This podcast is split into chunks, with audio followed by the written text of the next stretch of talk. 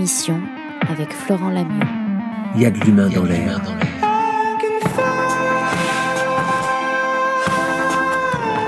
L'écrivain canadien David Hommel écrivait Violer un tabou donne du pouvoir. Moi, je trouve que cette phrase, finalement, elle convient plutôt pas mal à cette soirée, parce que c'est justement d'un tabou dont nous allons parler ce soir ensemble, celui de la condition des filles et par conséquent celui de la condition des femmes. Viol, inceste, mariage forcé, maltraitance, meurtre, mutilation, autant d'actes le plus souvent justifiés par des croyances, des cultures machistes, ou tout simplement le silence ou la complicité. La journaliste et grand reporter Dominique Sigaud s'est armée de tout son courage, même si je sais qu'elle va détester que je dise ça, mais c'est pas grave, je l'ai dit quand même. Et peut-être aussi d'une colère, d'une certaine forme de colère, pour faire savoir l'inacceptable vérité. Elle l'écrit dans un livre qui s'appelle La malédiction d'être une fille, aux éditions Albin Michel. On a la chance d'en parler avec elle ce soir, d'en parler avec vous ce soir. J'accueille et nous accueillons ensemble Dominique Sigaud.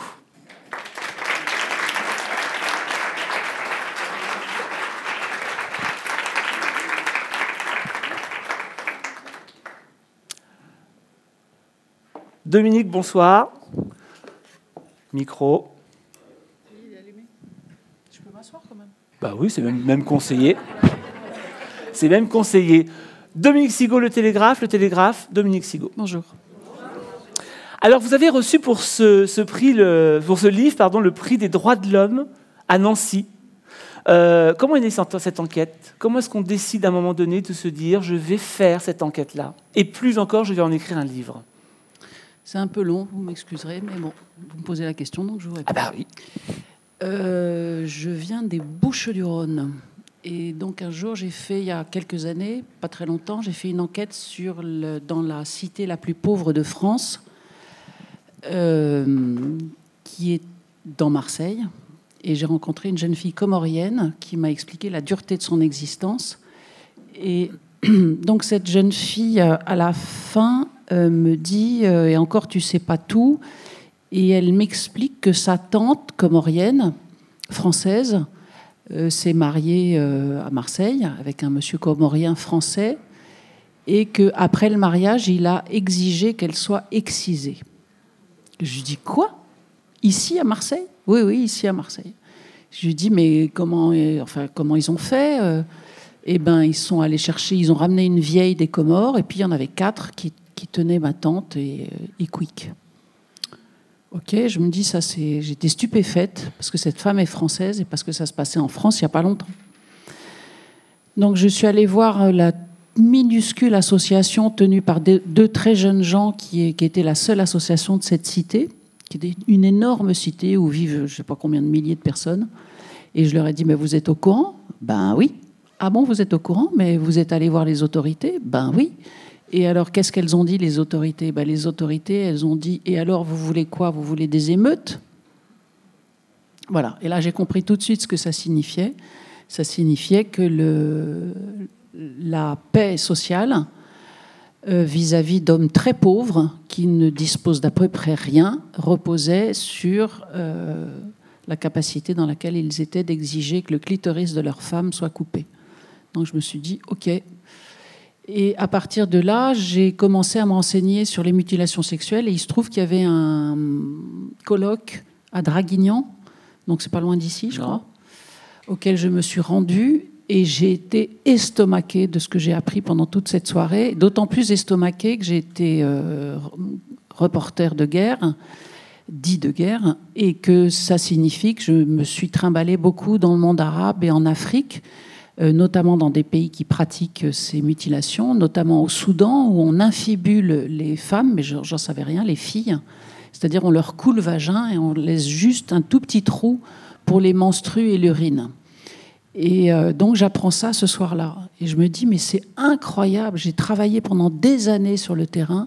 Pourquoi je ne l'ai jamais su? Enfin, j'avais honte de moi, ce qui était ridicule. Mais vous appreniez ce... ça réellement à ce moment-là? Oui, ouais.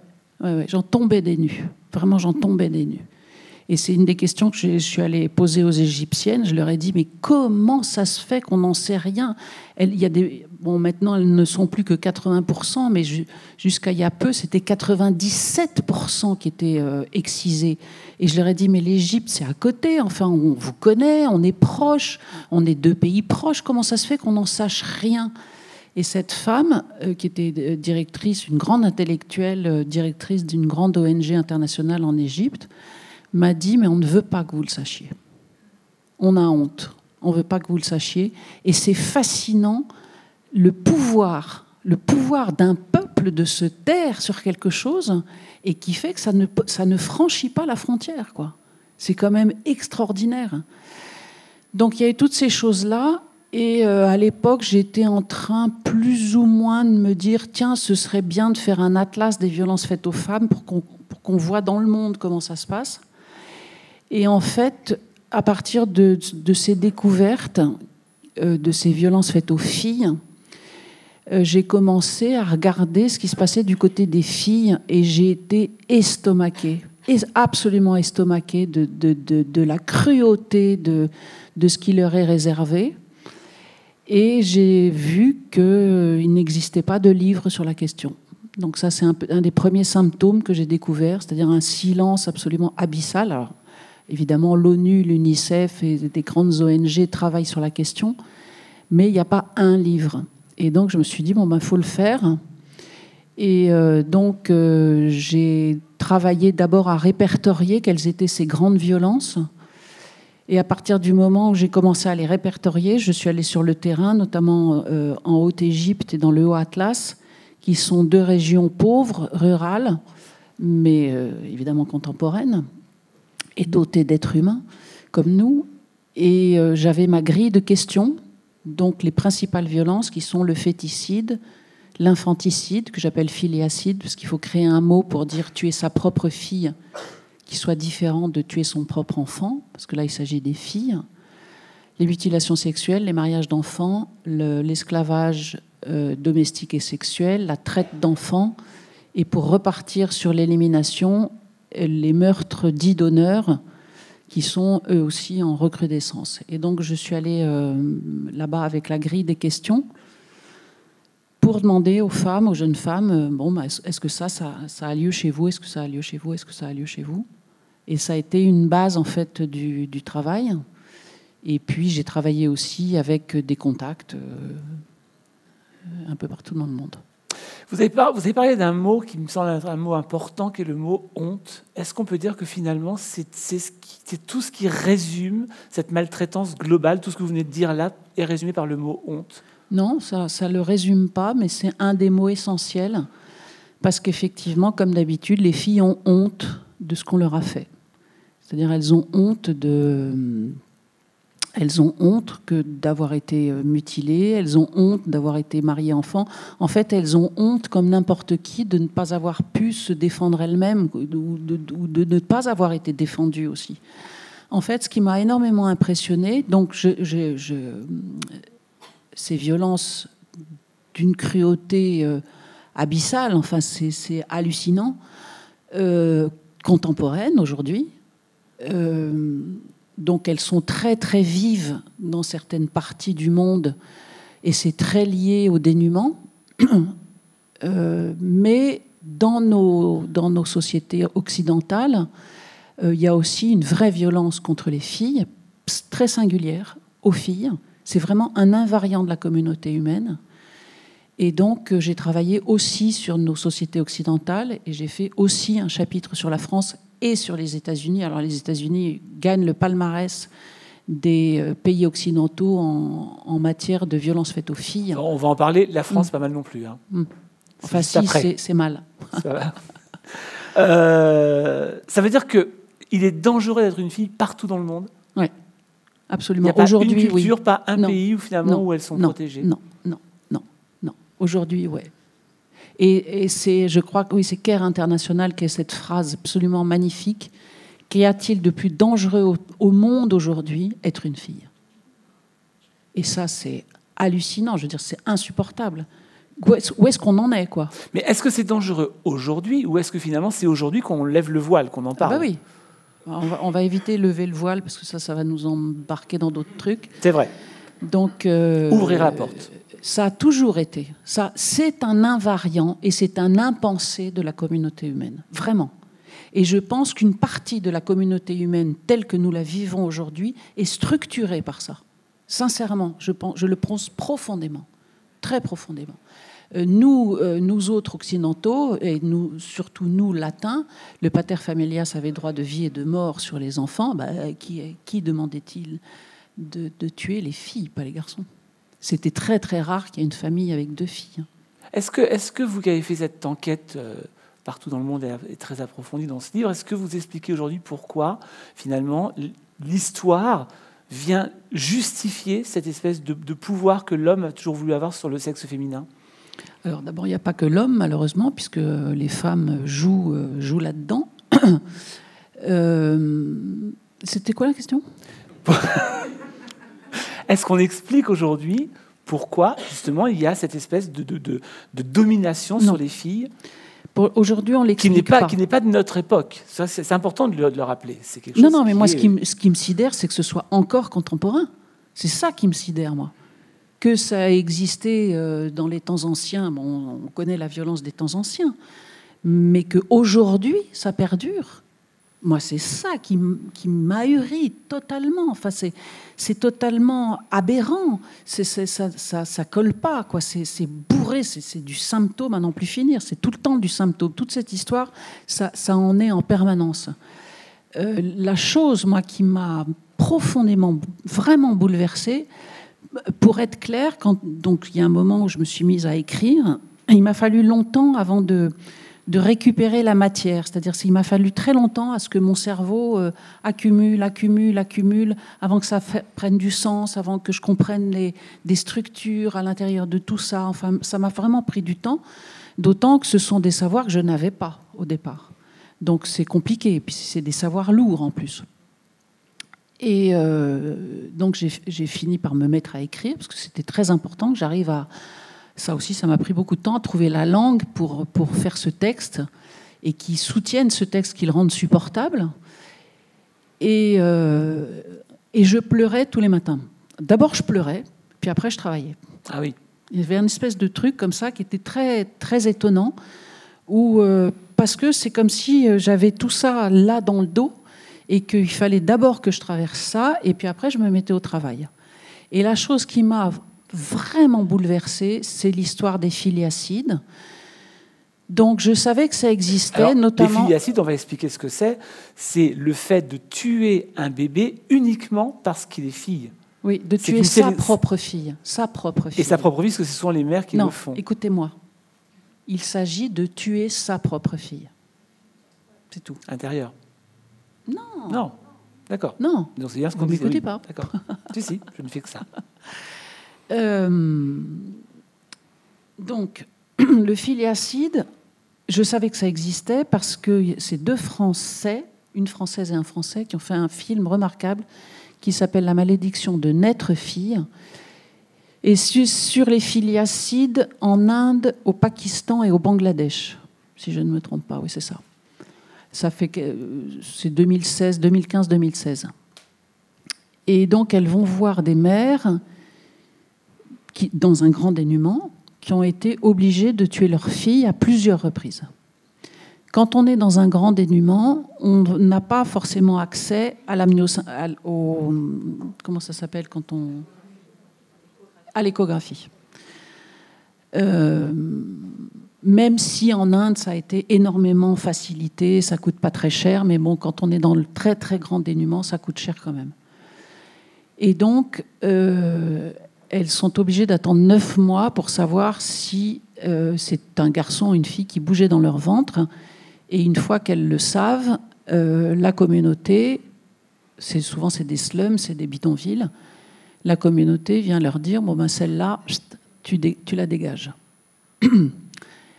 Ce qui est d'une perversion absolument incroyable, c'est que c'est pas les gars qui s'en chargent. Elle exige que ce soit la mère qui le fasse.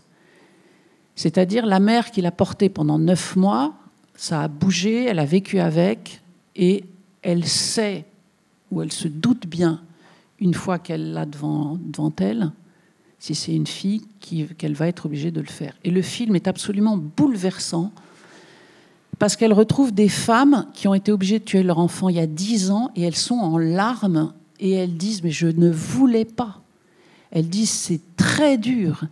Et ça, ça m'a, je me le suis pris de plein fouet parce que, comme d'habitude, nous autres occidentaux, on a un regard sur ces femmes. Moi, j'avais vu la même chose au Soudan, mais sur, sur ces mères qui portaient leurs enfants pendant des dizaines et des dizaines et des dizaines de kilomètres pour les amener au centre de nutrition, alors qu'on m'avait toujours dit que, bon, en Afrique, mon Dieu, tu sais, elles en ont dit, c'est alors, il y en a un qui meurt.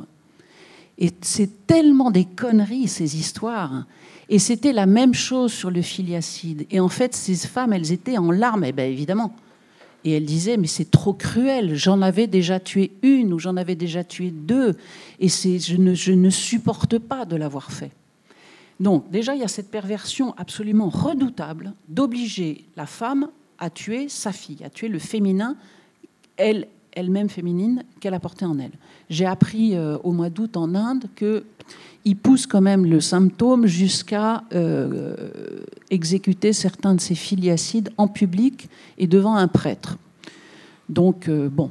Alors, cette histoire est, à mes yeux, absolument fondamentale, surtout depuis que j'ai appris que certains chercheurs font un lien entre l'inceste et l'infanticide. Pour eux, il y a un lien entre les deux. Je n'ai pas encore tout compris, mais je sais qu'il y a un lien qui est fait. Pour moi, c'est absolument fondamental. Ça signifie plusieurs choses. Ça signifie que la fille n'est donc pas un être humain au sens où elle serait logée dans la loi humaine comme tout le monde. On tue ces filles comme on tue des bébés chats. Tout le monde tue des bébés chats. Enfin, j'imagine qu'il y a des gens qui ne le font pas, mais euh, la plupart des gens le font parce que c'est des chats, c'est des bébés chats. Et la fille, c'est la même chose. Donc on l'extrait de la communauté humaine au niveau de la loi humaine. Toutes les filles le savent et tous les garçons le savent. Toutes les filles ont vu la mère enceinte et toutes les filles et tous les garçons voient que l'enfant n'est pas là. Donc ils savent très bien ce qui se passe. En plus, où qu'on soit dans le monde, on a un inconscient qui marche très bien. Donc tout le monde sait parfaitement ce qui se passe. Donc les filles qui sont en vie sont les filles qui ont été laissées vivantes. Ce pas les filles qui sont nées, c'est les filles qui ont été laissées vivantes. Et les garçons apprennent combien c'est peu une fille, puisqu'on peut même se permettre de la tuer et personne ne vient jamais rien vous dire contre. Donc je me suis dit, attends, c'est normal qu'en Inde, il y ait ces viols à 15, que les garçons s'y mettent à 15, puisque de toute façon, on leur a toujours montré qu'une fille, c'est rien. Donc, ok, c'est l'Inde. D'accord. Déjà, ça fait un vœu de mort. Et donc, je répète que ce vœu de mort, il n'a jamais existé sur le masculin, il a toujours existé sur le féminin. Et je pense que malheureusement, l'inconscient féminin porte une trace de ça. Alors certaines, la trace est vive puisque ça, arrive dans leur pays, donc elles le savent très bien. Mais même, je pense que le féminin porte quelque chose de cet ordre et que donc on a tout un travail à faire pour se dégager de ça vraiment s'en dégager, le, travailler, le penser euh, dans les deux sens du terme, etc. Donc, ok, l'Inde, le Bangladesh, euh, le Pakistan, et puis je viens avec ma pauvre, feuille euh, en Égypte et au Maroc, et je rencontre une jeune femme dans le Haut Atlas et je lui dis alors, féticide, ben oui, féticide, évidemment, euh, il y a des femmes, elles sont obligées d'avorter parce que sinon, de toute façon, on ne les garde pas dans la maison, etc., euh, etc. Ok, infanticide, ben oui. Je dis comment ça, ben oui? Ben oui. Ok. Alors je dis, bon ben, racontez-moi. Donc euh, vraiment, vous me dites qu'il y a des femmes aujourd'hui qui tuent leurs filles. Ben oui parce que sinon, euh, pareil, elles sont, euh, elles sont répudiées, elles sont dégagées. Euh, il ne faut pas qu'elles aient de filles. Je dis OK, alors comment elles font? Alors vous, vous allez m'excuser, mais vous êtes des adultes, et donc je vais vous faire la réponse qui m'a été faite, parce que je pense que c'est très très important d'entendre les choses comme elles sont. Vous bouchez-vous les oreilles si vous n'avez pas envie de l'entendre. Donc elle me montre avec des gestes que c'est très physique. C'est les mères, hein, euh, encore, qui sont obligées de faire ça. Donc, soit elles les jettent de quelque chose, soit elles les écrasent sous quelque chose, soit elles les tranchent avec quelque chose, enfin, etc., etc.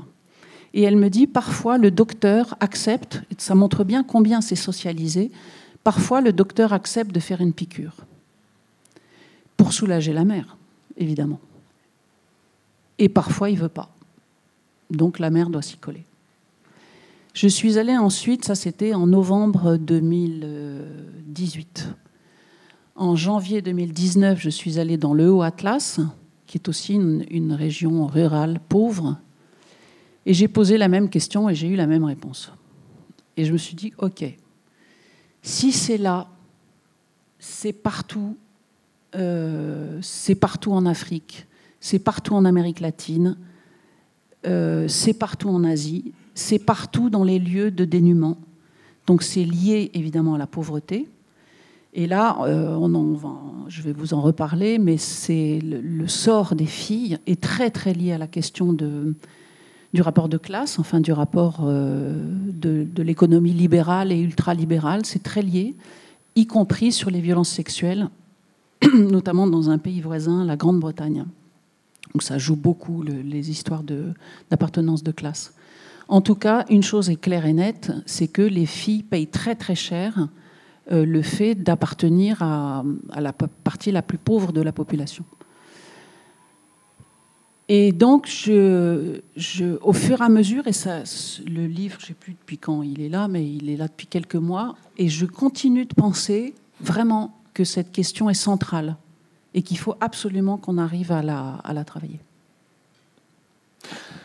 La question que je me posais en lisant votre livre, c'est que, parce qu'on ne peut pas s'empêcher d'essayer de, comprendre pourquoi il y a effectivement ce, déni, pourquoi il y a ce silence, pourquoi il y a cette honte, pourquoi il y a cette espèce de suprématie du masculin sur le féminin.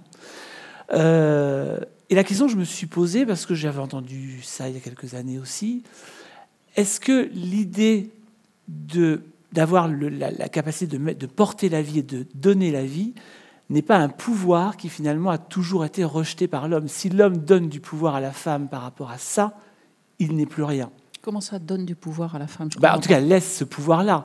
Euh, le, le, fait de donner la vie est un pouvoir énorme que l'homme n'aura jamais. Mais qui n'est pas donné à, à, la femme par l'homme. Ah non, bien sûr. Ah bon non, non, non, ah non, non pas du tout. Je me suis mal exprimé. Non, c'est un pouvoir qui est, qui est, là que la femme porte que l'homme n'aura jamais. Un pouvoir, ça... c'est une capacité. Ben oui, oui c'est mais... pas un pouvoir, c'est une capacité. C'est en tout cas c'est quelque chose que l'homme ne connaîtra jamais. Okay. On est d'accord? Est-ce que, par exemple, ça pourrait être une hypothèse qui pourrait expliquer ce qu'on lit dans ce livre Alors, attendez, totalement... je vais être très cash. Je ne oui. suis pas psy du tout. Je ne suis pas anthropologue, je ne suis pas sociologue, je ne suis pas historienne, je ne suis pas philosophe, je ne suis pas psychanalyste et je ne suis pas thérapeute, ni psychothérapeute. Je suis simplement, humblement journaliste, je rapporte des faits. On est bien d'accord, et on en parlera tout à l'heure, que ces faits, il faut les réfléchir, il faut les penser, comment ça se fait qu'on en soit là, etc., etc. Je sais très bien qu'il y a des travaux, effectivement, c'est notamment, comment s'appelle-t-elle euh, Je la cite dans le euh, Héritier, Françoise Héritier, qui a fait tout un travail là-dessus sur le fait que la femme donne la vie et que l'homme doit, euh, enfin, pense qu'il doit contrôler euh, l'enfant qui naît, qui naît, notamment pour les histoires de, d'héritage et de terre, de partage des terres, etc. Ok, moi, je, je, ça me va. Enfin, vraisemblablement qu'il y a quelque chose comme ça. Je pense que ça suffit pas du tout. Mmh. Sincèrement, je pense que ça suffit pas du tout. C'est un des éléments sociaux euh, d'organisation sociale. Et je me demande si c'est pas l'inverse, si c'est pas l'organisation sociale qui vient euh, aménager quelque chose qui est déjà là par ailleurs, par avant. En tout cas, entre le, de cette question du masculin et du féminin, où il y a quelque chose à laisser vivre dans le féminin qu'un certain nombre d'hommes ont beaucoup de mal à laisser vivre tel quel dans le féminin tel qu'il est, parce que parce que c'est pas la même chose du tout le masculin et le féminin, et que euh, mais ils ont ils ont du mal. Alors je vais en faire frémir un certain nombre, mais c'est pas grave, on est là pour frémir. Euh, quand j'ai eu cette expression, j'ai beaucoup travaillé toujours, et je voulais que ce soit le titre du livre, c'est l'éditeur qui a voulu ce titre. Pour moi, ça s'appelait Les violences faites aux filles. Ça a toujours été le nom que, ça avait pour moi, ce travail. Et un jour, j'ai glissé sur les violences faites aux juifs. Et je me suis dit, tiens, c'est marrant, j'ai quand même beaucoup travaillé aussi sur la question euh, des juifs, de, leur place dans l'histoire, sur la question de la Shoah.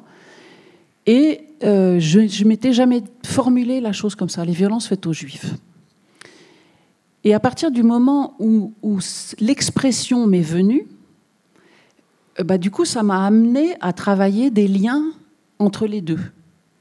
Et je pense qu'il y a des liens très très importants entre les deux sur la, manière dont une partie du masculin rejette le féminin, le, brutalise, le, euh, fait preuve de cruauté à son égard, veut le contraindre, veut le couper, etc., etc., on retrouve une partie de son extrême difficulté à supporter le masculin et le féminin juif. Et je me suis dit, je ne peux pas aller plus loin, parce qu'une fois encore, je ne suis pas dotée de ce qu'il faut pour l'instant pour aller plus loin, mais je pense qu'il faut travailler aussi dans ces directions-là. Quelque chose qu'une partie du masculin ne supporte pas dans ces deux cas. Mon idée, c'était que, que ce soit avec le féminin ou que ce soit avec le juif, il y a quelque chose qu'on ne referme pas, qu'on ne peut pas suturer. Ça ne referme pas. Et d'ailleurs, c'est vrai que quand j'ai découvert l'existence de l'infibulation, je me suis dit, waouh, ça va, ça va vraiment jusqu'au bout là. Et euh, de, coudre ce, trou. Et j'ai vu, des sexes auxquels on avait tout enlevé, auxquels on avait cousu le, vagin pendant longtemps, et en fait, il n'y a plus rien. C'est-à-dire, au bout de quelques années, ça devient un galet. Il n'y a plus rien. Euh, c'est lisse, c'est. Euh, voilà, il ne reste plus rien. C'est euh, ça qu'il voulait, qu'il n'y ait plus rien. L'effacement total. C'est ça.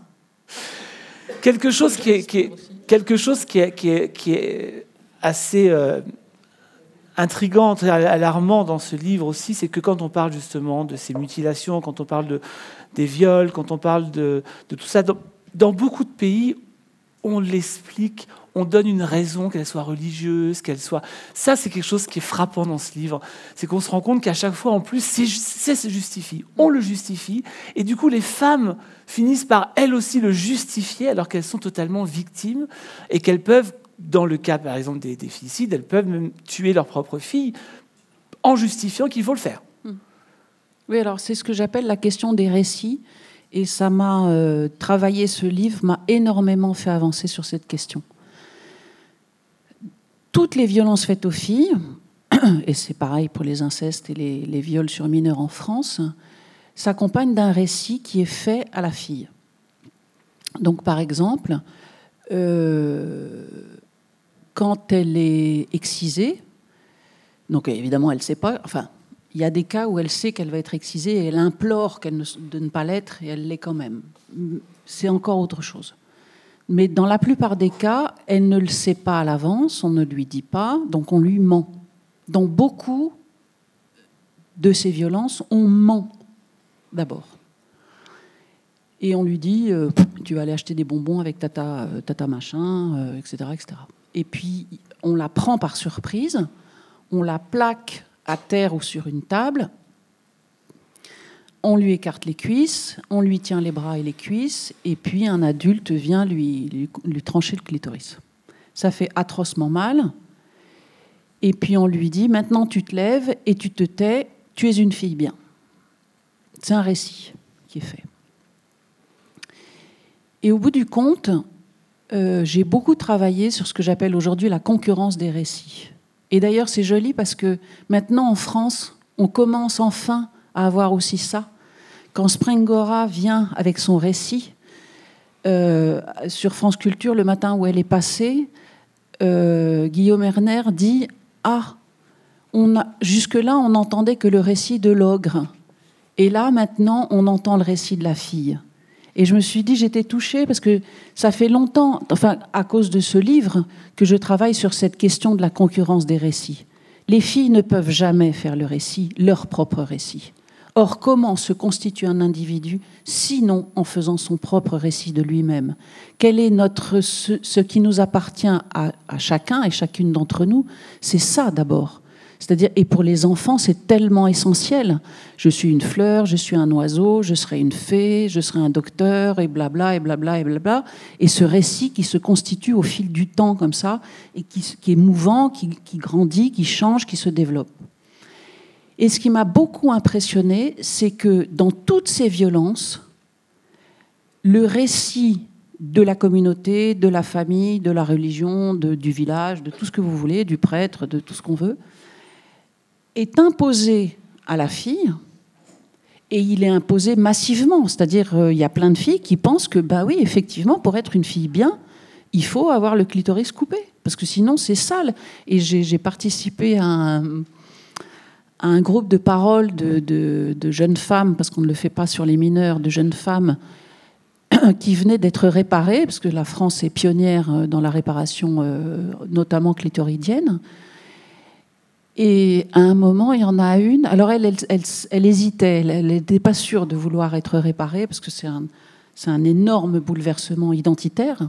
C'est très compliqué. Et justement, d'aller à l'encontre du récit qui vous a été tenu euh, et qui vous a constitué en tant qu'individu, c'est très, très compliqué d'aller à l'encontre de ça. Tout le monde ne le souhaite pas. Euh, et à un moment, elle me dit Ah ouais, mais quand même, on est plus propre comme ça. Ben, c'est un récit. Mais ce que vous dites est d'autant plus fort que dans votre livre, vous parlez même d'un mouvement assez récent mm. de filles qui demandent, mm. de, jeunes femmes, c'est plus des... Non, non, non, non, de filles. Ah, ce sont des filles des qui demandent à être excisées. Il y a les deux choses. En fait, il y a beaucoup de pays maintenant, il y a, vraiment deux choses. Il y a beaucoup de pays, et l'ultralibéralisme est, euh, est, inclus là-dedans. Les filles, euh, les filles, enfin non, il ne faut pas que je le dise comme ça. Je ne vais pas le dire comme ça. Donc il y a un certain nombre de pays africains qui combattent euh, les mutilations sexuelles. Donc ils arrivent évidemment à des résultats. Et il y a des femmes, des jeunes femmes, qui ne supportent pas de ne pas avoir été mutilées. Elles n'y arrivent pas. Elles n'y arrivent pas, elles ont l'impression d'être personne, elles ont l'impression de, Comme on dit, elle n'est pas mariable, quoi. Elle ne elle sera jamais personne. C'est-à-dire c'est un élément manquant. Alors ça, c'est chacun sa névrose, chacun son truc, hein, son, organisation psychique. Ça, c'est vraiment. Euh, et puis de toute façon, c'est tellement massif dans le, dans le, dans le discours global euh, depuis si longtemps. Donc il y a ce premier cas. Bon, mais ça, je pense que c'est vraiment des histoires de, de, définition de soi. Et puis il y en a, elles, elles en peuvent plus quoi, d'avoir encore le clitoris. Alors, euh, elles se disent mais qu'est-ce que j'en fais quoi Je ne vais jamais y arriver avec ça. Et puis, il y a beaucoup plus grave, il y a des jeunes filles euh, de classe très aisée. Alors ça, ça a vraiment à voir avec le... À chaque fois, je pense à la, servante écarlate. À chaque fois, je, pense, je parle de ça. De classe très aisée, ouais, qui demandent euh, à aller chez des gynécos et à se faire raboter les lèvres du sexe et le clitoris. Alors c'est plutôt les lèvres du sexe, mais ça peut quand même être le clitoris parce que c'est un peu long, parce que ça pend un peu, parce que ceci, parce que cela. Et euh, il se trouve toujours des gynécos pour le faire. Et c'est ce que j'appelle l'esthétique de la mutilation. C'est-à-dire, ces filles pensent que pour être baisables, mariables, désirables, j'en sais rien, eh ben, euh, il faut que leur, euh, leur sexe soit joli. Joli, selon quelle formule magique, ça. C'est très vilain ce que je vais dire mais je vais le dire quand même parce que ça insiste depuis tout à l'heure. Je pense, je pense que c'est pour partie les filles de femmes qui se font refaire. C'est-à-dire là où maman est allée se, faire mettre du botox euh, aux lèvres ou ailleurs, eh ben, la fille, elle peut rentrer aussi du coup dans un, dans un système où euh, il faut se... Sauf qu'elles, elles se font mutiler. Au point, parce qu'il y en a beaucoup en Grande-Bretagne, la Grande-Bretagne est un pays extra-libérale, comme vous le savez. Et donc, il y a plein, ça, ça arrivait dans plein, plein, plein de cliniques, au point que le chef des gynécologues a dit Attendez, faut vous calmer là, parce qu'on n'est pas là pour ça normalement. Et donc, il a dû faire un, texte public euh, à ses confrères en disant euh, No way, quoi. En France, c'est évidemment totalement interdit. Euh, bon, mais du coup, ils vont dans les cliniques euh, aux États-Unis et ben, voilà. Il y a un chiffre hein, qui, qui, qui, fait, qui fait peur quand on parle de, de mutilation. En Afrique, c'est 200 millions de femmes. Oui, encore, on n'en sait rien. Oui, enfin, les chiffres sur la France C'est sont c'est- totalement en dessous de la, de la réalité. ça, on va en parler. Mm. Les statistiques, c'est c'est c'est encore un autre Mm. sujet, mais c'est quand même des chiffres qui, sont, qui font peur. Quand on voit ça, on se dit qu'effectivement, ça peut alerter. Et quand on vous entend parler justement aujourd'hui, est-ce qu'on peut parler d'une mode ou je sais pas ce que ça pourrait être, en tout Mm. cas de ces, ces, ces, Ouais, ces c'est terrifiant. qui le font C'est volontairement. terrifiant. Oui, mais c'est, c'est- moi, j'aimerais bien qu'il y ait des gens euh, euh, qui, sont, qui se saisissent de cette question, quoi, qui, la, qui la pensent, parce que c'est, euh, c'est moi, ça m'impressionne énormément. C'est toujours pas le cas? Je sais pas. Je sais pas. Mais je connais pas de. Je connais des gens qui, euh, qui ont alerté des médecins, hein, qui ont alerté sur. je ne connais pas de psy qui ait, qui ait fait des textes là-dessus. Et c'est possible que ça existe. Je leur demanderai si c'est le cas, mais je pense que c'est très très important que, avant que ça devienne une mode qui atteigne les classes plus moins riches, parce que pour l'instant c'est vraiment. euh, Et ce qui est- moi, ce qui m'impressionne beaucoup, symboliquement, c'est que l'enfant va avec sa mère chez le gynécologue, écarte les cuisses, le gynécologue regarde et dit oui, effectivement, c'est un peu long. Yo. Et pourquoi il fait ça? Juste pour gagner des sous. Donc c'est... euh, Moi, je suis super impressionnée qu'il n'y ait pas des coups de bâton, mais terribles. Mais alors, c'est faux. Quand je dis je suis super impressionnée, non, ça va avec tout le reste. Je- en, ce moment, ma grande expression, c'est les filles, c'est un espèce de pot commun dans lequel on puise. Mais alors on puise, mais à grande brassée, quoi. On se sert, on y va, allez-y. C'est- phénoménal, Oui, même parce en que ce que, France. ce que vous dites dans votre livre par rapport aux mutilations, c'est qu'il y a des lois qui existent évidemment. contre ça. Mais c'est pour ça que je, toutes Mais on ces violences, avec. Mais oui, toutes ces violences sont hors loi. La loi au Maroc interdit qu'on marie des filles de 12 ans. Tout le monde contourne la loi. Et tout le monde le sait. Donc je suis allée voir ces, ces filles euh, dans le Haut Atlas, justement, euh, et je leur ai dit, euh, ben, racontez-moi, la première nuit, c'était comment? On leur ment, à nouveau, les mères ne leur disent rien, les mères ne préparent rien, les mères n'expliquent rien. Et il y en a une, la première, c'était trop mignon. Elle m'a dit, ah ben la première nuit, ça a été parce que ma mère a fait exprès, elle est restée à côté, alors il n'a rien fait.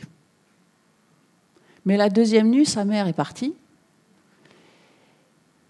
Et en fait, euh, euh, en fait, elle hurle toute la nuit, quoi. Ça fait atrocement mal, et le gars est bourrin à total, et les bourrine pendant, et les viole pendant toute la nuit. Et puis il recommence les nuits suivantes. Et la question, elles, elles ont posé cette question entre elles tu as pu marcher ou tu as pu t'asseoir au bout de combien de jours? Et ça, je me suis dit waouh. Donc il y a ça. Mais il y a même une, il y a même une, une femme qui vous, qui, à qui vous demandez si elle, a, si elle a eu mal longtemps et qui vous répond Oui. J'ai encore mal aujourd'hui. aujourd'hui Oui. et des années après.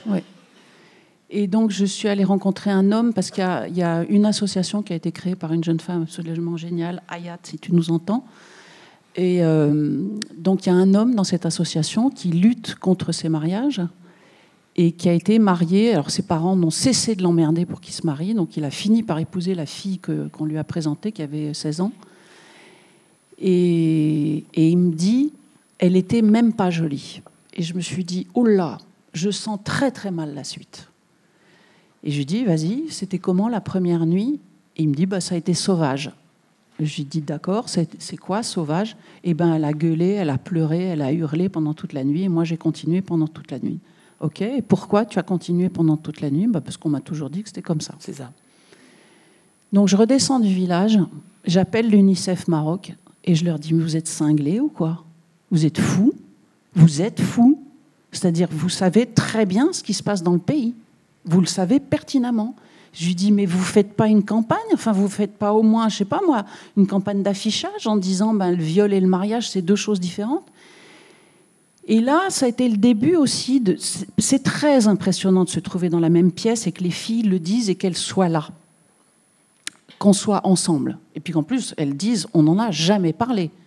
Jamais. La nuit, elles n'en ont jamais parlé. C'était la première fois qu'elles parlaient de sexualité. Et au bout de quelques temps, je me suis dit, bah dis donc, si on sodomisait à sec des garçons de 12 ans, qui étaient sodomisés par des hommes de 10, 20 ans de plus, toutes les nuits, à sec, je pense que ça ferait un tout petit peu plus de grabuge. Mais là, on a tellement l'habitude, c'est ce pot commun.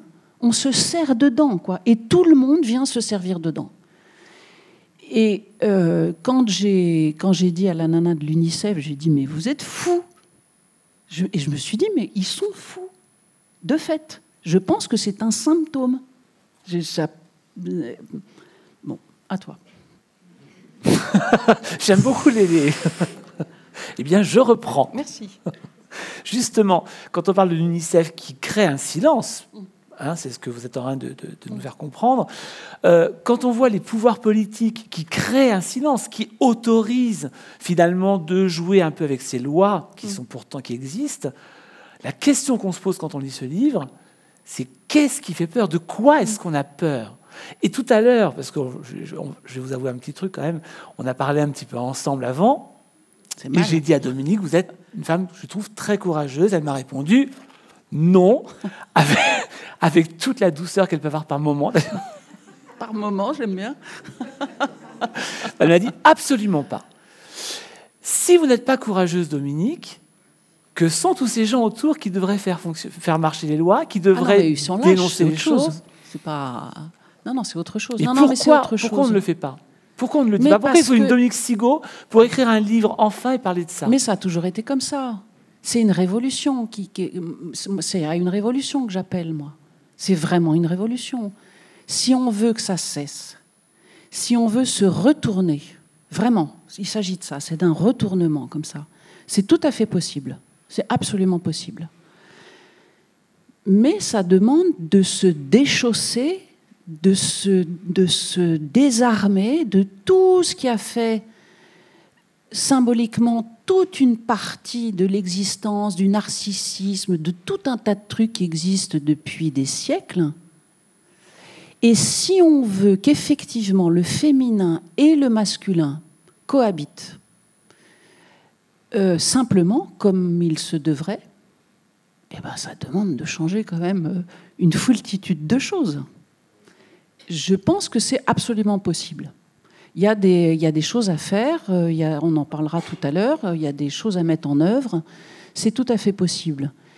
Mais euh, ça, demande de modifier un certain nombre de choses. J'ai parlé tout à l'heure de la concurrence des récits, et ce livre m'a fait travailler aussi sur la question de la concurrence des désirs. Parce que le désir légitime d'une fille, c'est de ne pas être incesté, de ne pas être violé, de ne pas être marié à 12 ans, de ne pas être euh, esclave, etc., etc. Mais ça, on s'en fout complètement. Quelqu'un m'a dit, j'ai trouvé cette phrase magnifique, son désir est fort clos. C'est-à-dire que ça n'existe même pas. C'est flaf, c'est comme ça, c'est envoyé euh, au diable, c'est le cas de le dire. Donc, on lui impose un autre désir, qui peut être le désir du père. Bah, toi, je te veux, je te désire, donc bah, je te désire, donc je te prends. Ça peut être le désir du mari, qui a 10 ans de plus. Je t'ai acheté, donc euh, je te baise. Ça peut être le désir du client, parce qu'il y a quand même énormément, énormément, énormément de filles, y compris en France, mais ça c'est encore plus tabou, qui sont prostituées.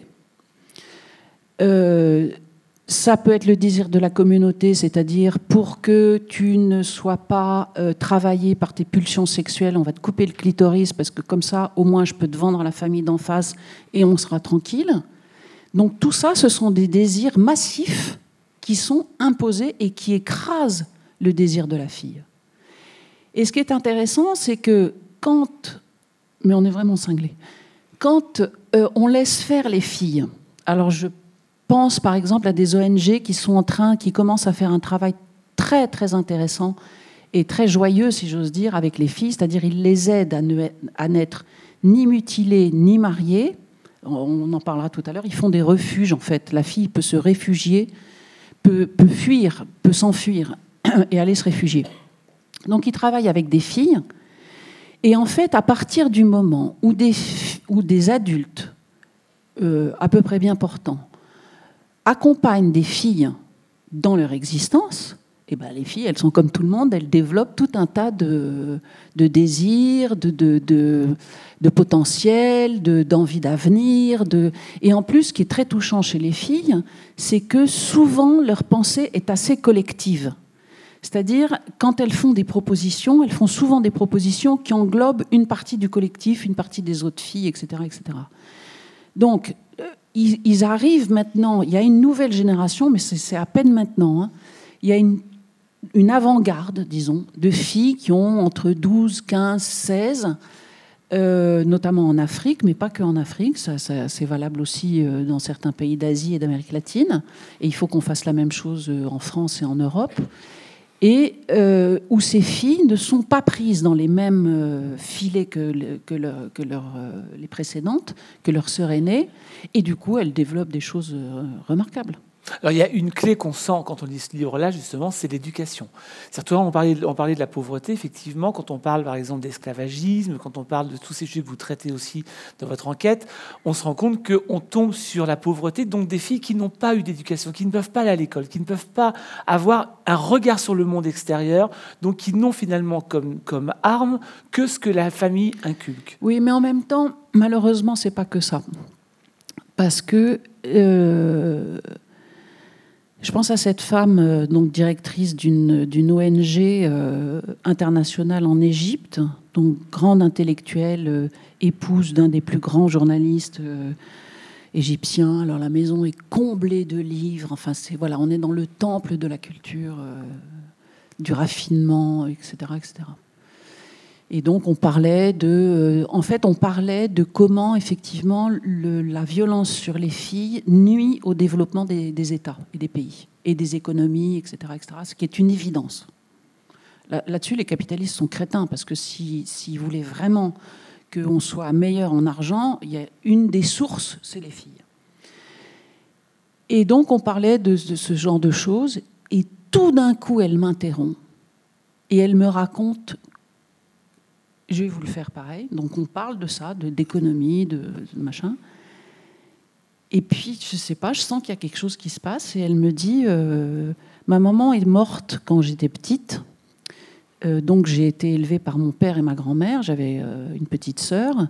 Et un jour, ma grand-mère m'appelle et dans une pièce. Et il y avait la voisine et un monsieur que je ne connaissais pas.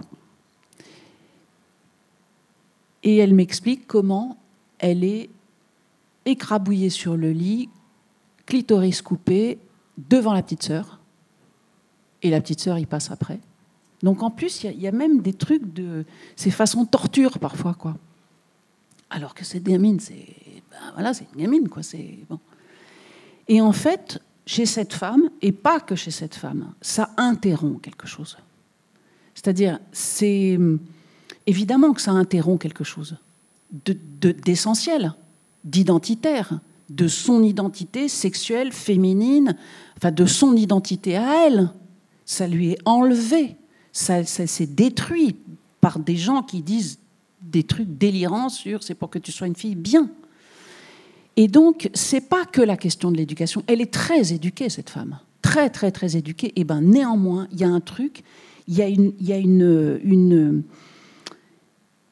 il y a, un... c'est pas la même chose. Alors, ce serait quoi? C'est le, poids de la culture, le poids de la famille? Non, non, mais c'est plein de choses. Évidemment que dans un certain nombre de cas, le fait de ne pas aller à l'école, mais ça suffit pas. Ça suffit pas. Tu peux aller à l'école, je veux dire, bon, en plus, par exemple, il y a plein de filles qui sont violées à l'école et sur le chemin de l'école. Bon, donc du coup, elles y vont plus. Il y a plein d'entraves qui viennent, même si tu vas à l'école. Ça suffit pas c'est le chemin qui doit être, euh, c'est le chemin qui doit permettre à la fille de faire son aller à elle. C'est ça que je veux dire. Hmm. Et, chez nous, c'est la même chose. Je veux dire, les filles qui sont incestées et violées mineures, putain, elles en prennent pour 30 ans ça les limite, ça les entrave, ça les, hommes c'est pareil, hein, ça, les, ça les travaille, ça les, c'est pas la même énergie que quand, ça n'a pas eu lieu. Et forcément, alors il y en a qui arrivent à récupérer cette énergie, qui arrivent à se, à se remettre à flot de leur flot à eux. Et c'est bien ça qu'il faut arriver à trouver, c'est son flot à soi.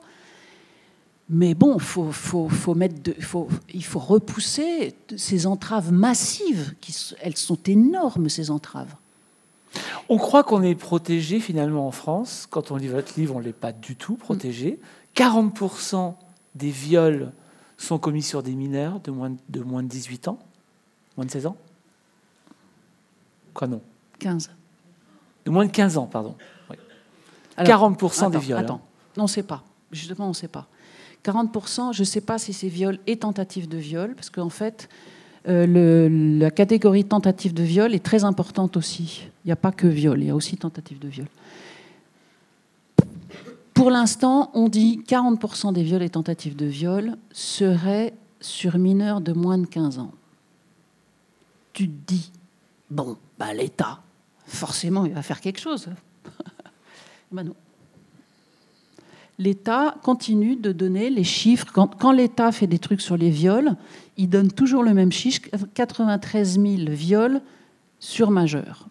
Et à chaque fois, je prends le mur, je mets ma tête dedans et je dis et pourquoi ils ne mettent pas les mineurs qui seraient de l'ordre de 123 000 Donc 123 000, qu'est-ce que ça calcule Divisé par 365, ça fait entre 200 et quelque chose comme ça par jour en France. Moins de 15 ans. 240, vous écrivez. C'est ça moins de 15 ans.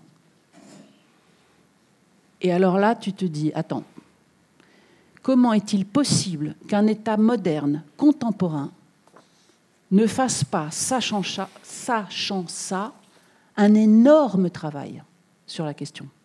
C'est aberrant. D'autant que je rappelle à nouveau et à nouveau et à nouveau que ces gens-là en prennent pour 30 ans. Les Américains ont fait. Alors, en Amérique, c'est épouvantable c'est beaucoup plus fort, c'est beaucoup plus que chez nous. Mais ils ont fait un travail génial. Ils ont calculé, très américain, ils ont calculé le coût pour la communauté humaine d'une agression sexuelle euh, pendant l'enfance. en gros, c'est 273 000 dollars. Ils ont calculé en tentative de suicide, en nécessité de soins, en journée d'hôpital, en journée de psychiatre, en médicaments, enfin, comme ils savent faire et 273 euh, 000 dollars. Alors, évidemment, en France, ça n'a pas été fait, bien entendu. Et moi, je suis très impressionnée. La France est très déclarative. Ça, c'est vraiment un pays déclaratif. Mais je trouve, ça, je que c'est la honte qu'il n'y ait pas un travail euh, sérieux qui soit fait sur cette question. Parce que c'est vraiment une question de santé publique. Et que l'État, quand l'État ne fait pas ça, l'État joue le même rôle que tous les gens qui ne veulent pas le savoir. Et ça fait, ça fait 15 jours environ, ça m'a éclaté quand j'ai trouvé ça. J'ai toujours dit, ben, les gens, ils ne veulent pas le savoir. Et un jour, enfin, j'ai entendu, ils ne veulent pas le savoir, mais ils ne veulent pas le savoir. Et en fait, ce qui est, ce qui est très impressionnant dans cette question de l'inceste, l'inceste est comme un paradigme de la violence faite aux filles. Bon, ça touche aussi les garçons. Et l'inceste, il y a beaucoup de choses à dire, par exemple, sur comment ça travaille la justice, comment ça devrait la travailler, comment ça travaille la famille, comment ça travaille l'éducation nationale, comment ça travaille la police, etc., etc., etc. Comment, comme avec les bébés chats, on fait comme si c'était une affaire privée, alors que l'inceste n'est pas une affaire privée. L'inceste, ça concerne la communauté nationale. Et donc, là, c'est pareil. Il faut prendre les choses complètement complètement autrement. Il faut les travailler complètement autrement. Et euh, il faut faire un travail extrêmement sérieux, très humble, de on en est où? Il y en a combien? Il y en a plein, plein, plein, plein, plein. Il y a une étude qui a été faite en Grande-Bretagne. Donc la France et la Grande-Bretagne sont les deux pays les plus mal notés par l'UNICEF, deux pays occidentaux, euh, sur la question des violences sexuelles sur les filles de moins de 15 ans parce que c'est chez nous qu'il y a le plus de viols et d'inceste, et pas euh, en Italie, en Espagne, euh, euh, etc.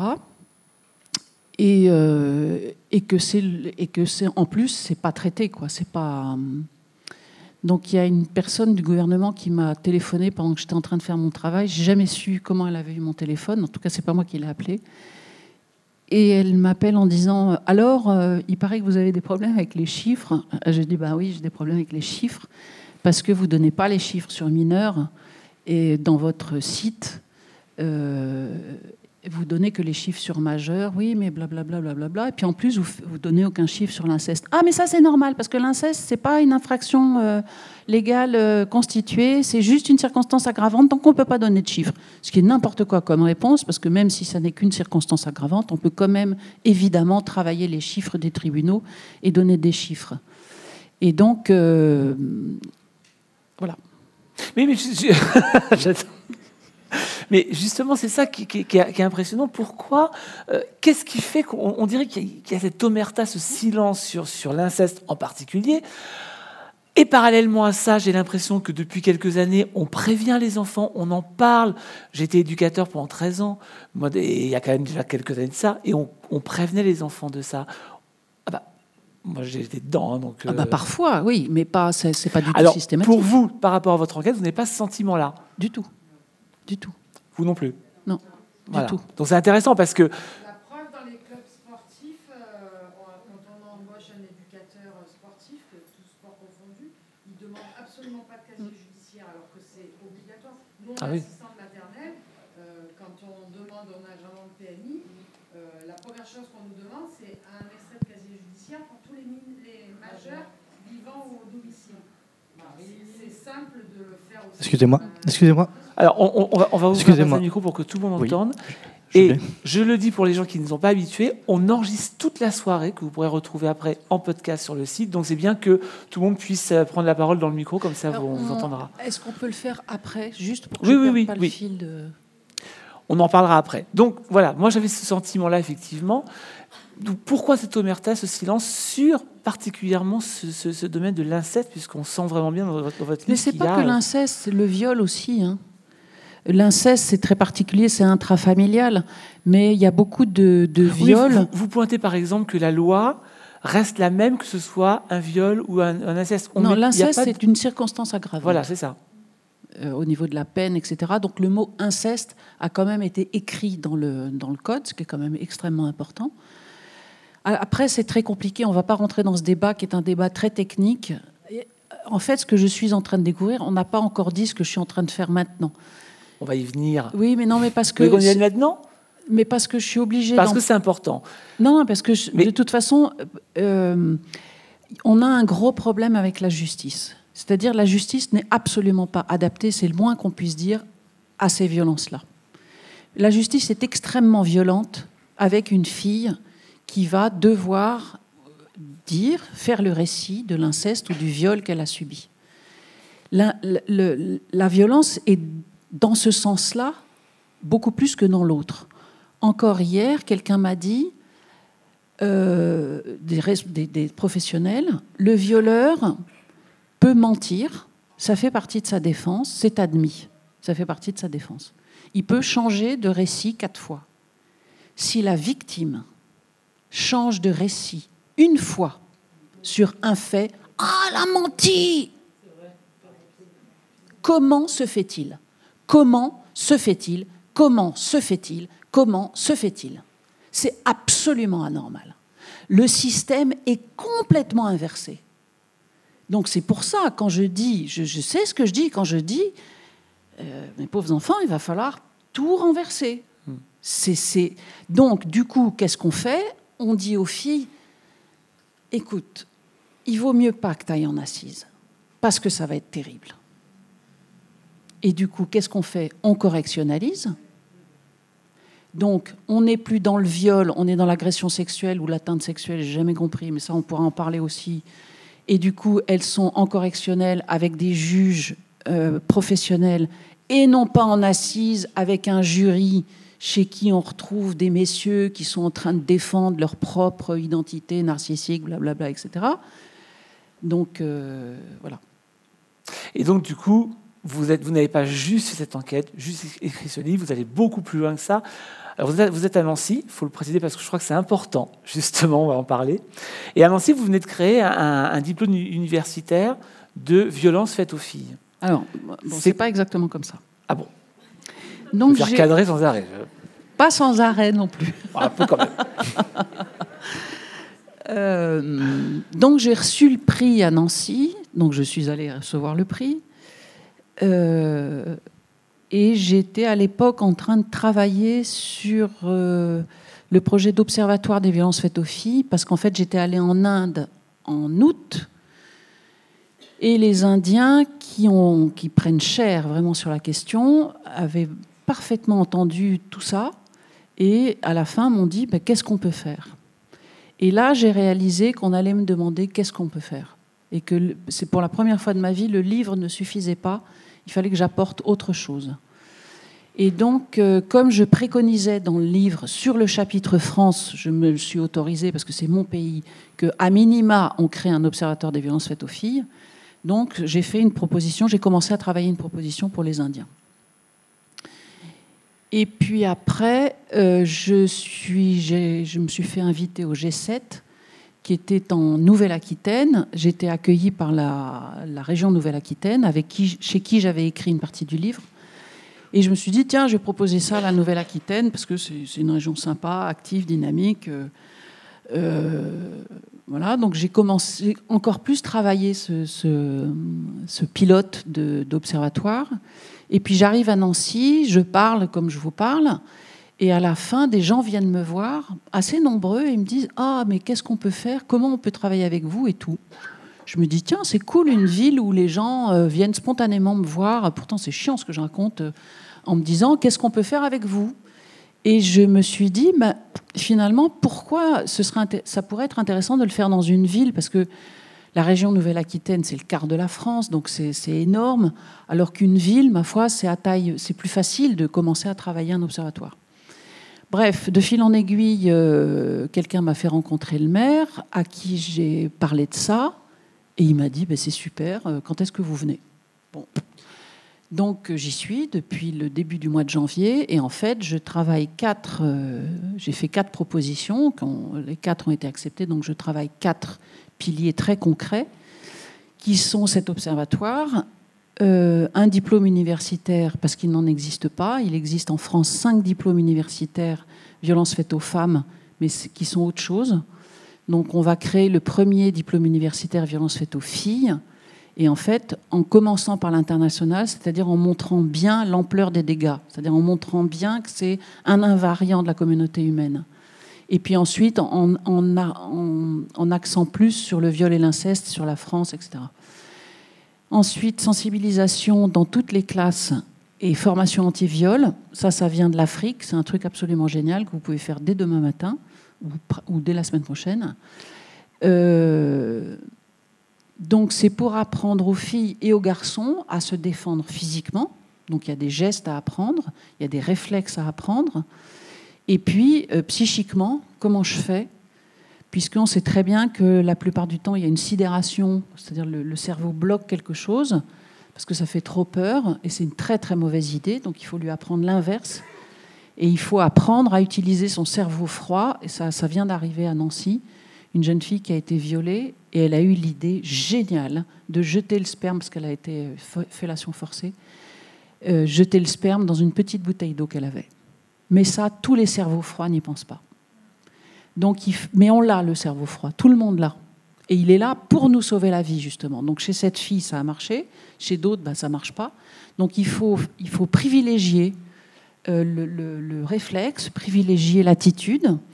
En plus, ce qui est extrêmement intéressant, c'est qu'on demande à ce moment-là aux filles l'inverse de, ce qu'on leur demande habituellement, c'est-à-dire on leur dit bah, crie, euh, euh, soit brutal, euh, euh, pince, mort, etc., euh, etc.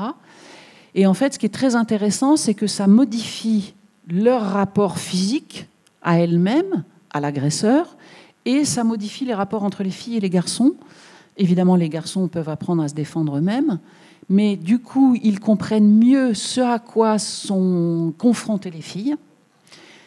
La vulnérabilité sexuelle féminine, qui est quand même extrêmement particulière, et euh, du coup, ils, sont beaucoup plus capables de les aider si elles se font emmerder.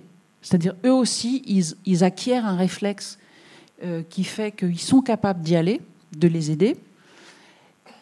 Et euh, les résultats sont absolument remarquables. Il y a des baisses de viol entre 40% et 70%. Donc ça marche très très très bien. La seule question que je me pose, mais ça il faut que je trouve des professionnels qui sont capables d'y répondre, c'est que ça, ce que je dis, c'est valable quand c'est votre prof de tennis, un gars dans la rue, etc. etc. Quand c'est votre père ou votre oncle, ça marche pas pareil. Donc il faut aborder autrement cette question-là. Et euh, donc il nous faut le temps d'élaborer de, d'élaborer ces questions-là. Mais euh, et le rectorat est d'accord pour que, à terme, toutes les classes, même en maternelle, et la visite d'adultes, c'est la question du récit. C'est-à-dire, nous, adultes, on va aller voir les enfants et on va leur dire voilà, il existe le viol, il existe l'inceste, c'est interdit pour telle et telle raison, mais on sait que ça existe, on sait qu'il y a des adultes qui le font, mais nous, on vous dit que c'est interdit, que ça. Voilà. Et en fait, c'est une manière d'opposer notre récit à celui qui peut être fait à l'enfant et qui est tous les papas le font, c'est parce que je t'aime que je le fais, c'est normal, etc., etc. Et puis, donc ça c'est la troisième chose. Et la quatrième, c'est que le 11 octobre de toutes les années, c'est la journée internationale des filles. Généralement, on ne le sait pas, parce que les médias n'en font rien. Euh, et donc, on va faire euh, un parlement éphémère des filles, c'est-à-dire qu'on va faire venir des filles des cinq continents qui ont subi les principales violences pour qu'elles, elles fassent leur récit, qu'elles soient au centre, que nous, adultes, on s'écarte, qu'on les laisse faire leur récit à elles de ce que c'est, et puis que la, journée suivante, on travaille à des propositions, et notamment euh, euh, le Parlement des écrivains avait fait des, villes refuges des écrivains, et euh, c'est important qu'on travaille cette question de refuge pour les filles. Il y a des, pays d'Afrique qui, le font matériellement, c'est-à-dire ils font des refuges. comment est-ce qu'on peut travailler cette, notion de ville-refuge des filles? Et puis, moi, je préconise, et je me suis d'ailleurs fait virer trois fois par l'ONU euh, pour ça, je préconise que dans les camps de réfugiés, il y ait des, espaces particuliers réservés aux filles mineures et gardés par des femmes soldats. Parce que sinon, elles sont violées aussi par les soldats de l'ONU, donc euh, ça ne le fait pas. Quoi. C'est, euh,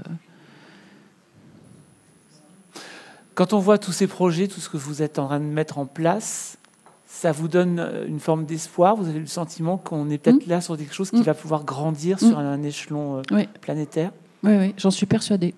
J'en suis persuadée c'est, c'est pour ça que je, je, je file, je, je, j'y vais, quoi, j'avance. Je, euh, il y a des, y a des, vraiment, il y a un travail très, très intéressant qui est fait. C'est pour ça que je veux absolument...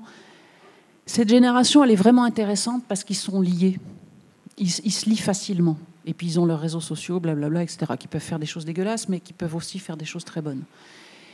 Et euh, je pense, tout le monde me dit, ouais, mais les garçons, vous inquiétez pas, si on entend qu'il y a un problème avec les garçons, euh, on va s'en occuper. Mais historiquement, là, historiquement, on s'occupe des filles. Là, maintenant. Je ne sais pas pourquoi, je ne sais pas vous dire pourquoi, c'est vraiment intuitif. Je pense qu'on a une fenêtre courte mais qu'on peut y aller maintenant. Il y, a, un certain nombre de choses qui font qu'on peut y aller maintenant.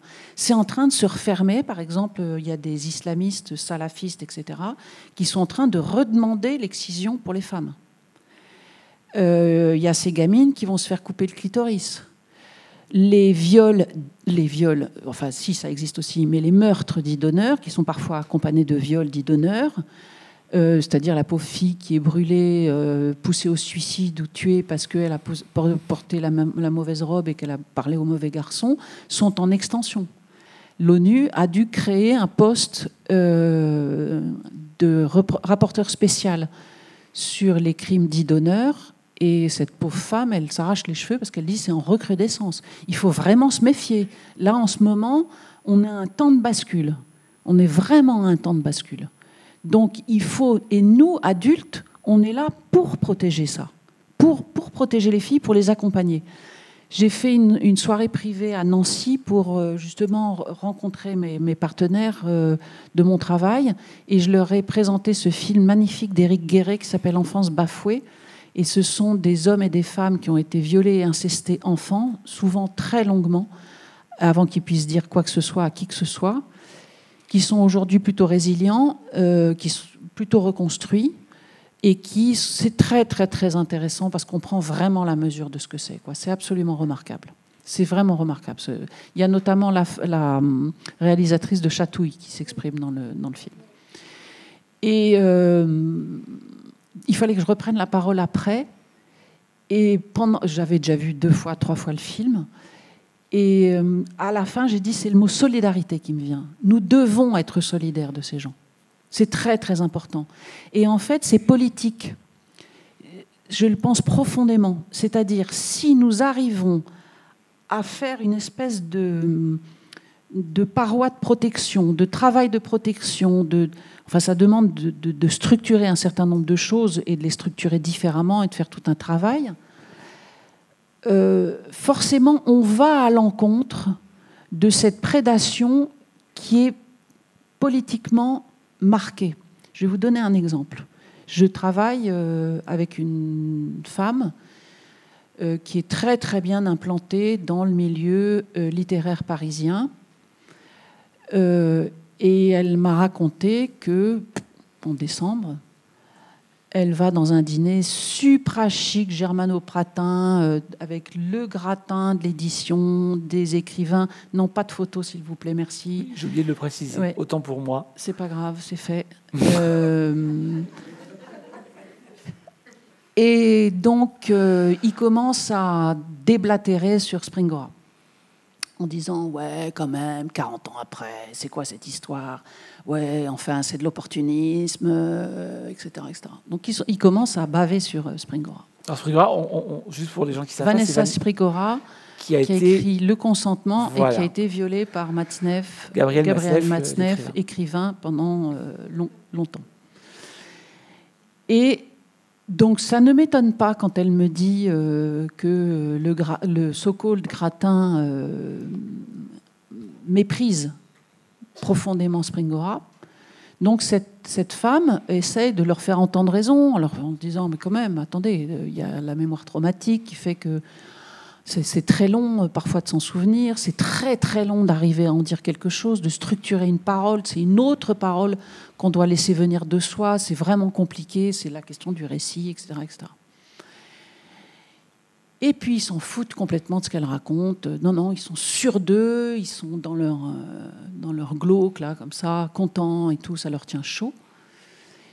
Et au bout d'un moment, elle dit euh, bah voilà, écoutez, j'ai été violée euh, tous les dimanches par un préfet chez qui nous allions déjeuner. Elle était d'une famille euh, de notables.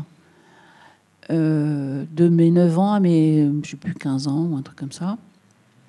Et quand j'ai essayé de le dire à ma mère, elle m'a dit écoute. Donc cette femme commence à s'en sortir aujourd'hui. Elle a 40 et quelques. Bref, elle leur dit ça. Donc ils se taisent. Et puis au bout de 45 secondes, il y en a un qui dit Au fait, Patmos, à Noël, c'était comment? Voilà. Et ça, pour moi, c'est clair et net. Je le sais. Et je le sais très bien. Donc ça, de toute façon, c'est en face de nous. Si on veut faire un travail, il y a ça en face de nous. Et ça, il faut en être clair et net. Il ne faut pas s'en occuper. Il faut faire le travail qu'on a à faire. Parce que de toute façon, le travail sera fait mais il y a ça en face de nous. Et donc, c'est pas pour rien qu'il y a des choses qui ne sont pas faites. Et puis, et puis surtout, comme vous dites, on est sur une plaque tournante, sur un mouvement. On est en 2020, 2020 euh, hein, il est bon de le rappeler. on est en 2020, donc on a quand même plus de 2000 ans de fonctionnement comme ça à modifier. Enfin, 2000, je sais pas, moi je, présume que c'est 5000, 10 000. Oui, peut-être plus que ça. Mais en tout cas, je veux dire par là, c'est que c'est pas rien mm. ce qui a modifié. Donc heureusement que des gens comme vous, en tout cas, sont là pour donner, pour ouvrir les premières portes. Oh, bah, il n'y a pas que moi. Hein.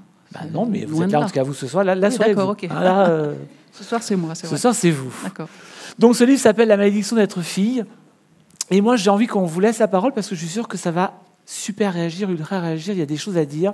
C'est le moment, c'est la soirée pour. On va vous passer un micro. Bien. Madame, bonsoir. Tout d'abord, euh, je voudrais vraiment vous saluer votre courage et, le travail que, vous faites. Euh, Géraldine Galabrun, je suis professeure et je travaille en RDC Congo euh, dans de l'humanitaire où j'ouvre dans la zone du Kivu que vous devez certainement connaître des écoles de, de couture et d'alphabétisation pour toutes ces femmes violées qui sont toutes réparées par le docteur Mukwege que vous devez connaître, qui a été prix Nobel de la paix.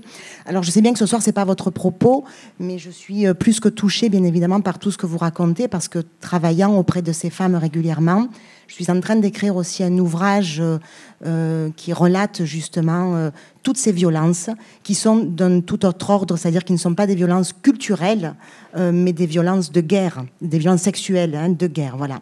Je sais que vous avez travaillé au Rwanda.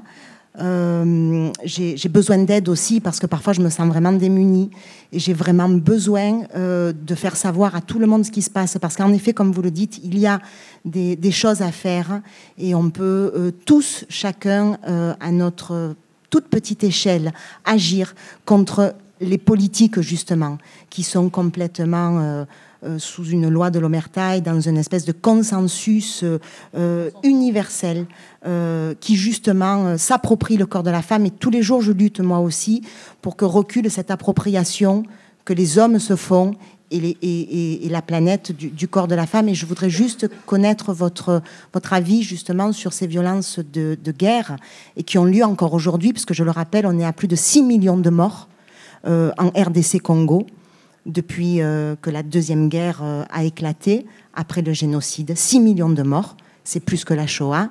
Et c'est essentiellement des femmes victimes de violences euh, de guerre. Voilà. Donc je voudrais juste, si c'est possible, connaître votre, votre, votre avis et, votre expérience, puisque je sais que vous avez travaillé sur le Rwanda. Merci. Ben, moi, c'est moi qui vous trouve courageuse, parce que vous êtes dans un des endroits du monde les plus difficiles. Euh, les plus violents, les plus. Et puis quand c'est violent, c'est vraiment violent, quoi. C'est euh, même pour soi, c'est compliqué de tenir là-bas. Hein. C'est euh, donc, ben, heureusement qu'il y a des gens comme vous, comme Mukwege. J'ai une adoration pour ce type, quoi. Il est, il est remarquable. Puis sa parole est remarquable, quoi. Il est. Et puis il en a vu. J'adore les gens. En fait, c'est ça qu'il faut faire maintenant. Il y en a marre d'avoir peur. J'adore les gens qui n'ont pas peur de cette de cette abomination. Ils n'ont pas peur de le regarder en face. Il y a une chose qui m'a beaucoup fait réfléchir depuis un moment maintenant. Les gens qui s'appellent les élites, entre eux, qui disent ça de même, je vais répondre à votre question après, je fais juste une, diversion. Ils ont tous le même non-rapport au réel. C'est ça qui les caractérise. Ils refusent le réel. Or, le réel, c'est ce qui nous caractérise, nous, êtres humains chacun de nous, dans nos existences, nous sommes soumis au réel. C'est comme ça, c'est la loi. Et eux, ils disent, la loi, pas pour moi. Donc c'est pour ça qu'on ne fait pas le travail sur les filles, sur l'inceste. L'inceste, c'est un des paradigmes du réel. C'est vraiment, c'est ouf, c'est juste, tu y es, tu es, pile là, à cet endroit-là. Donc c'est exactement la même chose pour euh, les violences qui sont faites aux femmes et aux filles dans ces pays-là. C'était la même chose au Rwanda, évidemment. Le Soudan, c'est le pays dans lequel c'est une fille sur deux, une fille sur deux qui est soumise euh, aux violences sexuelles. Je crois que c'est à peu près la même chose en RDC. Euh, donc la seule chose qui soit possible, qu'on puisse faire, c'est que des humains se tiennent devant ça. C'est la seule chose à faire. Mais comme vous dites, on ne peut pas être tout seul, parce que c'est épuisant parce que c'est euh, harassant, que c'est démolissant, parce que seuls les gens capables de supporter le réel sont capables de partir en RDC et d'y travailler, heureusement, parce que sinon, il y en a qui voleraient en éclats, et c'est pas le but. Euh, mais il faut renforcer cette capacité, et moi, c'est ce que je veux faire. C'est pour ça aussi qu'il faut faire le DU, que dans le DU, je demande qu'il y ait des mémoires, c'est-à-dire on va produire du savoir sur cette question, parce qu'il faut aussi qu'on produise des, anticorps face à toutes ces, choses et qu'on soutienne euh, chez les individus. Chaque individu a une capacité propre à soutenir la question du réel. Tout le monde en est capable. Tout le monde en est capable parce qu'il y a la langue et que tout le monde peut en disposer. Donc la seule chose que je peux vous dire, c'est que, un, vous allez me donner votre carte, parce que pour le Parlement éphémère des filles, je pense qu'on va rentrer en contact et qu'on va voir si c'est possible que une des filles euh, du RDC vienne euh, à Nancy. Je pense que ce serait très bien. Et puis après, euh, il y a d'autres réseaux dont je vous parlerai. Mais cette question-là, la question du réel, elle est absolument centrale et fondamentale sur, euh, sur tout ça. Et, ce qui est terrible, c'est que quand les filles, c'est pour ça que j'ai dit au maire de Nancy, euh, vous allez être le premier, c'est important qu'il y ait un homme au sens masculin du terme, politique, qui dans l'espace public dise, il l'a dit déjà à plusieurs reprises, je sais que ça existe, je sais. Au lieu d'être dans le je ne sais pas, je sais. Je vais faire ce qu'il faut pour que ça diminue. Je veux que la loi s'applique. Il n'arrête pas de dire ça. Je veux que la loi s'applique. Je veux que les hum, sanctions s'appliquent. Et c'est très important, et je lui ai dit, c'est très important pour les filles et pour les prédateurs. Les filles vont enfin entendre un homme public dire publiquement, je sais que ça existe, je, ne, je vais faire ce qu'il faut pour que ça diminue et pour que la loi soit rappelée, le rappel à la loi. Parce que ça, c'est fondamental, le rappel à la loi. J'ai, euh, moi, je veux bien un verre de pinard aussi, s'il vous plaît. non, non, bah, parce que c'est vrai. C'est, voilà, c'est bon, quoi. Du blanc, si vous en avez, ce, ce serait parfait. Merci. euh, ça, c'est fondamental, mais ça se travaille. Cette, capacité de résistance, ça se travaille. Ça se travaille chez les jeunes générations, ça se travaille chez les enfants, ça se travaille entre nous. Euh, et j'ai une hypothèse, mais alors elle est, on va encore me tomber dessus. J'ai une hypothèse qui est que quand on est incesté ou violé enfant, on est mis, on est doté malgré soi, on n'en veut pas mais on a un savoir dont on ne voulait pas, qui vous rend différent des autres sur le sexe masculin, sur la pulsion sexuelle, sur l'organisation du désir, sur la désorganisation du désir, etc. etc., etc. Et c'est un savoir fondamental. On n'est pas censé l'avoir enfant, mais il y a des enfants qui l'ont.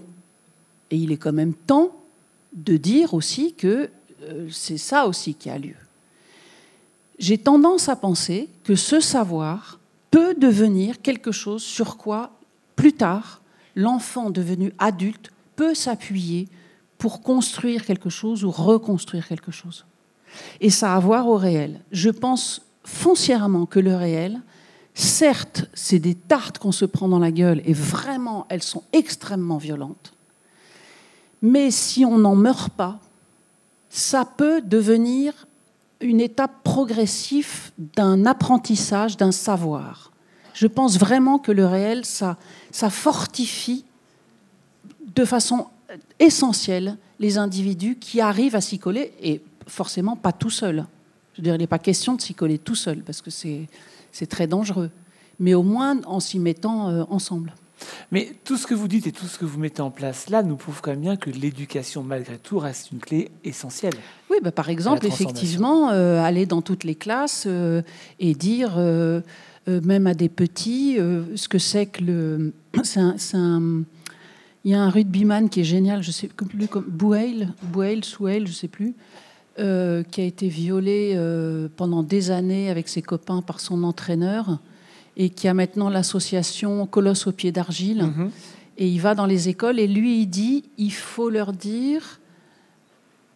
Euh, il y a des gens qui me narguent avec des verres. qui vous narguent carrément Non, non, mais moi, c'est de l'eau. Je veux pas de l'eau, moi. Jean Jean Ah ben voilà. Ouais, génial. Non, non, non, non, non, non. Mais non, mais je plaisantais. Non, monsieur, Non, on, va lui apporter. Je crois que je vais avoir un verre de pinard.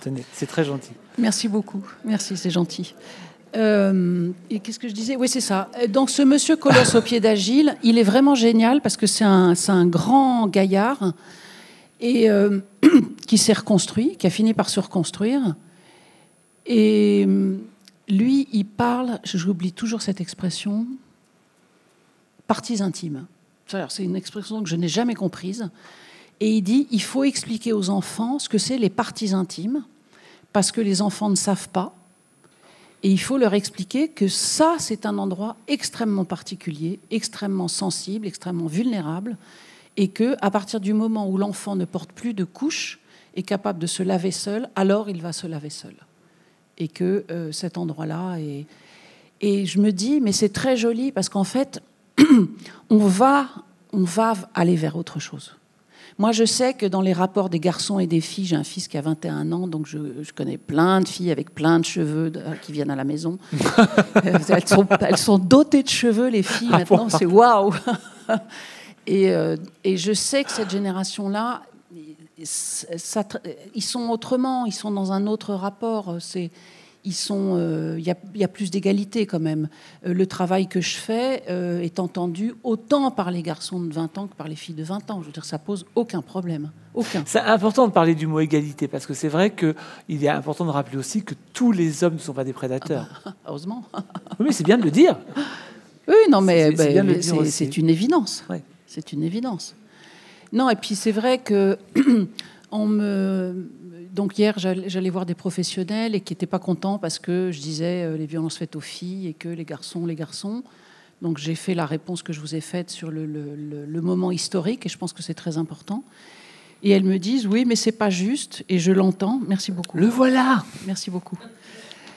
C'est pas juste parce que euh, vous risquez de renforcer chez les garçons qui sont violés et incestés la honte et l'extrême difficulté à prendre la parole. Parce que vous soutenez les filles, vous parlez pas des garçons. Bon, en même temps, euh, si on arrive à faire ce qu'on qu'on essaye de faire, moi je pense que dans les dix ans à venir, ça peut bouger. Sincèrement. Si on s'y met vraiment, euh, colossalement, courageusement et ensemble, ça peut bouger. C'est évident. Ça me paraît une évidence. Micro devant. Merci Dominique, elle peut boire. Merci Maxime. Oui, j'ai parlé de, toi, Dominique, tout à l'heure, oui. Merci. D'abord, euh, merci beaucoup, madame. Euh, en concret, qu'est-ce que l'on peut faire? Parce que donc moi, je fais partie d'une commission de femmes, euh, d'aide aux femmes. Et euh, voilà, il est très difficile de rentrer dans, dans les écoles, dans tout ça. Je suis psychothérapeute et moi-même, j'ai subi l'inceste, mes filles, et je n'ai pu savoir qu'à l'âge de 47 ans que j'avais été violée par mon père. Euh, je suis devenue psychothérapeute euh, parce que j'ai pu m'en guérir et souvent, j'ai donc des, des femmes qui viennent me voir, bien entendu, puisque euh, j'ai réussi à passer ce cap euh, extrêmement difficile qui poursuit toute une vie. Voilà. Et donc, euh, j'aimerais que ce passage de vie serve à quelque chose. Et j'aimerais concrètement pouvoir faire quelque chose? Alors déjà, je pense que à partir du moment où vous m'avez posé la question, euh, la réponse va, va vous venir dans votre tête, parce mhm. que ça, m'est difficile à moi de, répondre à votre place. Euh, je sais que quand je suis intervenue, quand j'ai donné des conférences dans des, des écoles, euh, des grandes écoles, des écoles de commerce, ou en Inde, c'était pareil, les jeunes gens venaient me voir et me disaient qu'est-ce qu'on peut faire? Et la première chose que je leur disais, faites des groupes de parole dans l'école. Parce que c'est fondamental. Apprenez. Alors, oui, mais il nous faut des experts. Non, il ne vous faut pas des experts. Les experts, c'est vous. C'est-à-dire, apprenez à vous parler et apprenez à parler de ça. Ah oui, mais ça, il n'y a, aucun problème. C'est pouvoir rentrer à l'école qui est très difficile quand on n'a pas, on n'est pas une, véritable association. Et encore, c'est très, très, très difficile de rentrer dans les écoles. Ici? Oui. Oui, je sais. Oui, il faut euh, vraiment monter, monter des, des, des tas de paperasse et encore, on n'est pas sûr d'y arriver. Alors mon cerveau n'est pas prêt à, à, penser à des, à des solutions particulières. Moi, j'ai la chance de pouvoir travailler avec le rectorat là où je suis, donc euh, mhm. c'est. Euh, euh, Parce que si on n'est pas médecin, si on n'est pas euh, voilà, reconnu vraiment pour aller vers la petite enfance, il est très très difficile. Eh ben moi j'ai tendance à penser que si vous ne pouvez pas rentrer à l'école, ben vous n'allez pas y rentrer et il faut la contourner. Oui. Et il faut faire des propositions euh, autres de clubs de lecture aux enfants, de clubs, je sais pas, avec les adolescents. Moi, il y a une chose qui me trouble, et c'est le cas à Nancy. Il n'y a que des associations de défense ou d'aide aux femmes. Il n'y en a pas une aux filles. Et à chaque fois, je me dis, mais comment ça se fait? Parce que c'est cool, c'est bien d'aider les femmes, évidemment, les violences conjugales, etc., etc. Mais les filles, pourquoi il n'y a pas une? Il n'y en a pas une. Donc monter une association d'aide aux filles, déjà. Et puis, je sais pas, aller... Euh, euh, faites des clubs de plein de choses, de, des groupes de parole. Je pense que les groupes de parole, c'est fondamental parce qu'il y a une étude qui a été faite sur, en Grande-Bretagne, les enfants qui ont été violés et incestés. Il y en a 32 ou 37 qui n'en ont toujours pas parlé à l'âge adulte, ce qui est monumental parce que ça veut dire que ça a eu le temps de tout ravager à l'intérieur euh, pendant, pendant toutes ces années-là. Vous le savez mieux que moi. Mais ça, là, sincèrement, je ne suis pas apte à vous faire des propositions. J'y penserai, mais là, je ne suis, je suis pas capable. Merci. J'avais une idée de bibliobus, vous voyez, de passer, euh, de passer avec les bus, euh, de faire des, des, ouvertures. Je suis en train de récupérer tous les livres qui sont écrits sur l'inceste, que ce soit par des gens qui ont été incestés ou par des, des professionnels. Euh, et vous pouvez très bien faire, euh, faire un bibliobus euh, qui soit un peu spécialisé sur ces questions-là. Faites des conférences, faites des, des, clubs de lecture, enfin tout ça. Il y a plein de choses à faire, je pense.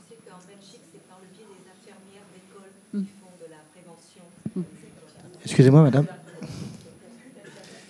Excusez oui. Alors attendez, on va essayer de ne pas tous parler en même temps parce que voilà, on, on, on vous donne le micro juste après. Il y a monsieur qui voulait prendre la parole. Et après, on vous donne le micro. Oui, bonsoir. Donc, bonsoir. Euh, ton récit a éveillé plein de choses en moi. Euh, des choses troubles, des choses euh, inquiétantes. Effectivement, les violences sexuelles sur les garçons, ça existe aussi. Euh, je pense qu'il y a des adultes qui n'ont même pas souvenir de ce qu'ils ont pu subir. Euh, après, euh, la sexualité, euh, tu disais, il faut aller dans les écoles, prévenir, alerter sur les choses mauvaises qui peuvent se passer. Mais pour moi, la sexualité, c'est quelque chose de tellement beau, il faut aussi le dire, quoi. Que c'est quelque chose de magnifique. Et pour moi, c'est comme une nourriture. C'est comme de l'alimentation. Et pourquoi est-ce qu'il y a ce tabou autour de la sexualité? Pourquoi est-ce qu'on n'en parle pas? Euh...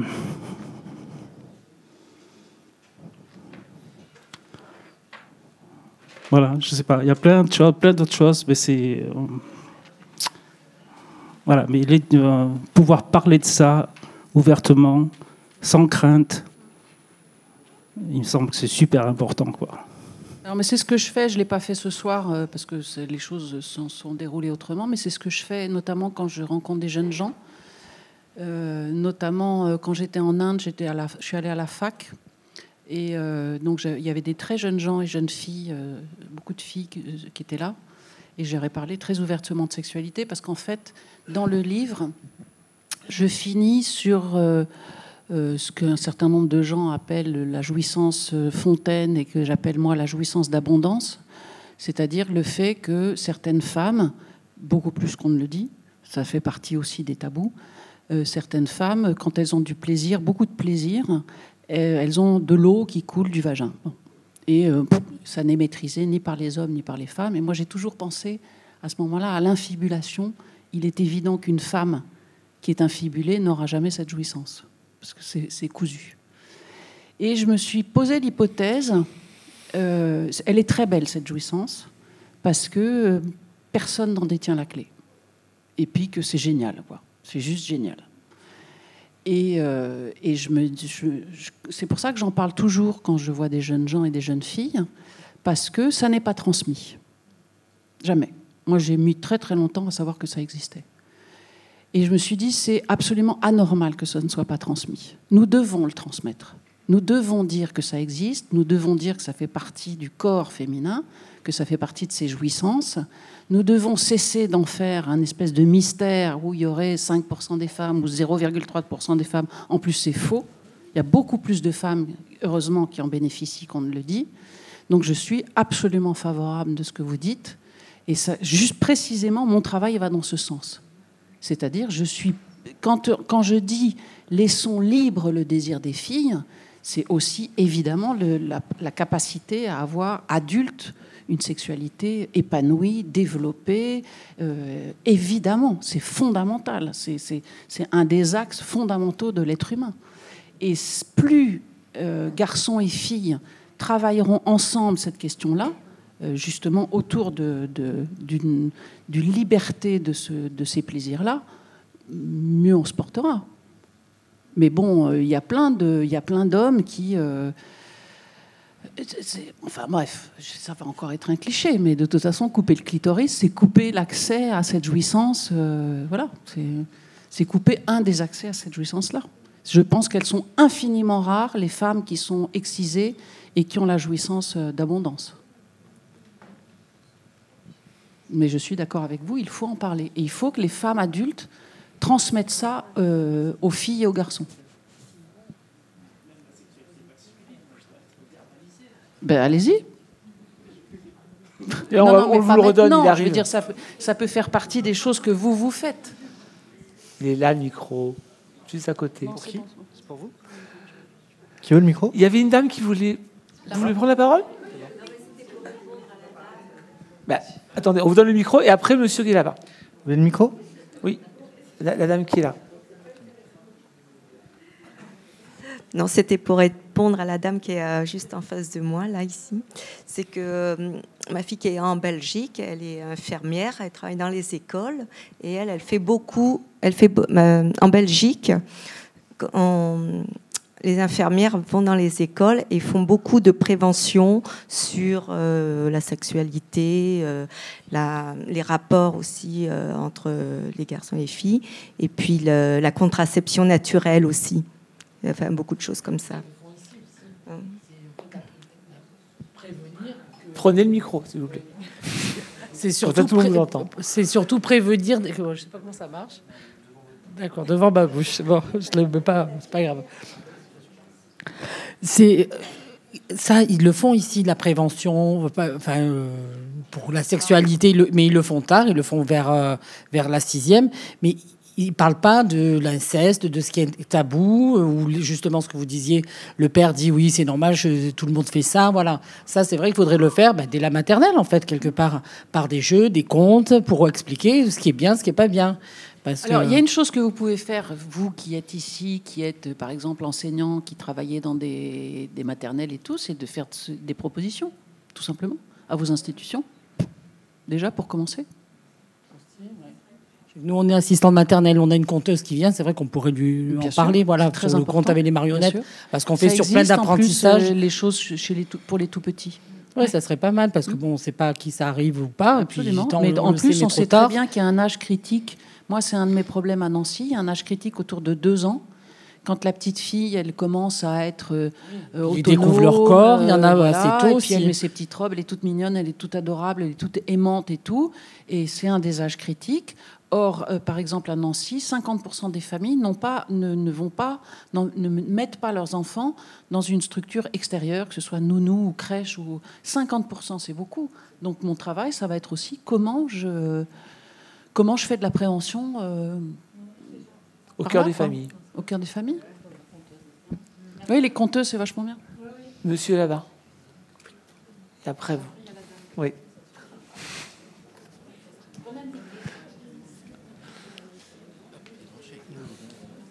Euh, bonsoir, bonsoir madame, bonsoir monsieur. Euh, donc déjà, merci pour, ce, pour le travail que vous faites, qui est un travail de fond, qui est un travail courageux. Je crois qu'il faut, faut, vraiment le souligner.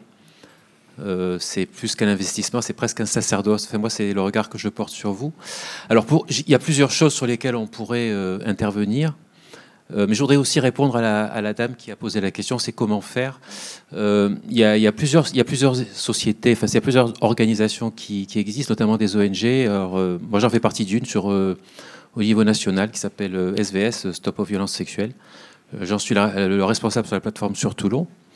Et ces plateformes sont des plateformes pluridisciplinaires qui justement ont pour mission de venir en aide justement aux personnes qui sont victimes de violences sexuelles ou d'agressions sexuelles. Les mineurs?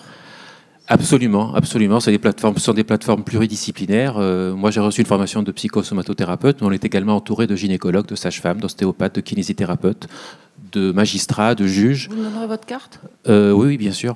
Euh, juste très rapidement, on organise pour les personnes que ça peut intéresser, on organise justement deux journées de formation gratuite euh, sur la problématique des violences sexuelles. Donc, c'est euh, deux journées qui seront organisées à Toulon, euh, à la Fédération des œuvres laïques. Quand? Le 21 et le 22 mars, donc il y a donc la responsable nationale des, qui, de SVS France qui participe, un médecin et moi-même qui vont co-animer ces deux jours de formation et qui ont pour but justement de faire un, de présenter à la fois la dimension culturelle, sociologique, épistémiologique et également euh, les parcours de réparation, parce qu'il bien sûr euh, les agressions sexuelles et les viols ne, se traitent, pas de la même façon qu'avec une thérapie classique pour une dépression, un burn-out ou autre. Ça demande une prise en charge complexe parce que les traumatismes, euh, notamment vous parliez de levée d'amnésie traumatique, mais euh, par rapport à cela, ça demande un travail long, un travail de reconstruction euh, qui demande bien évidemment euh, un investissement à la fois euh, humain mais aussi euh, physique. Euh, donc voilà, je veux dire, c'est qu'il y a des, organisations qui œuvrent là-dedans. Alors, que fait le gouvernement? C'est très compliqué parce qu'effectivement, il y a une grande omerta, parce que les, les, violences sexuelles, ça touche pratiquement toutes les couches de la société, toutes les strates, toutes les tranches d'âge. Les chiffres qu'on a de la, de la communauté européenne, donc du Conseil de l'Europe, c'est en fin de compte une femme sur quatre euh, est concernée un jour dans son parcours de vie par une problématique de violence sexuelle ou d'agression sexuelle. Un homme sur six et un enfant sur cinq. Ce qui veut dire qu'un enfant, euh, bien sûr, c'est la racine de la violence. Donc, ce que vous disiez était très très juste. Tout passe par l'éducation, tout passe par la libération de la parole, tout passe par justement euh, la, dédramatisation des faits et de permettre justement à toute personne de pouvoir apporter euh, toutes ces informations. Alors, il y a des travaux, il y a des, il y a des informations qui se font dans les écoles. Moi-même, l'année dernière, on est allé euh, rencontrer des CPE au lycée des Rouvières pour leur, pour leur faire une courte présentation de ce que sont les violences sexuelles, parce que les établissements scolaires sont, sont concernés, les écoles primaires, les crèches, mais aussi tous les milieux. On le voit aujourd'hui dans vous les. A, vous avez reçu une écoute? Complètement, oui. On a eu trois heures d'écoute et avec des questions. Enfin voilà. Ce que je veux dire, c'est qu'il y y a des actions qui sont menées. Alors, les résultats sont toujours jamais à la hauteur des attentes, mais il y a toujours une solution de, de pouvoir euh, accompagner ces personnes pour euh, essayer d'apporter une réponse. Enfin, voilà. Mais moi, je pense que euh, c'est tout à fait possible que vous vous joigniez les uns les oui, autres oui, tout à fait, en oui, allant absolument. au rectorat et en disant très sérieusement, nous désirons euh, qu'il puisse y avoir un travail dans les écoles. euh, et puis, euh, bah, le Pour, rec- ouais, pour les écoles, c'est très compliqué parce que si on n'a pas d'agrément de l'éducation nationale pour entrer dans les établissements scolaires, Oui, mais Alors- vous pouvez obtenir un agrément euh, en, en allant discuter avec le rectorat et en disant ce que vous voulez faire. Oui, alors la solution, c'est euh, la Fédération des œuvres laïques, fait partie de la Ligue de l'enseignement, qui elle-même a reçu un agrément de l'éducation nationale. Donc le fait d'être partenaire de la Fédération des œuvres laïques peut nous permettre, ou peut permettre à certains organismes de rentrer dans le tissu de l'éducation nationale pour justement essayer de faire de la prévention. C'est une de nos missions, en fin de compte, c'est prévention, information, accompagnement et parcours de réparation. Voilà. Très bien. Merci.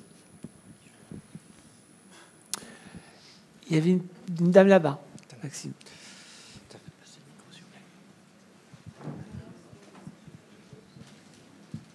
Bonsoir. Bonsoir, merci encore pour votre intervention.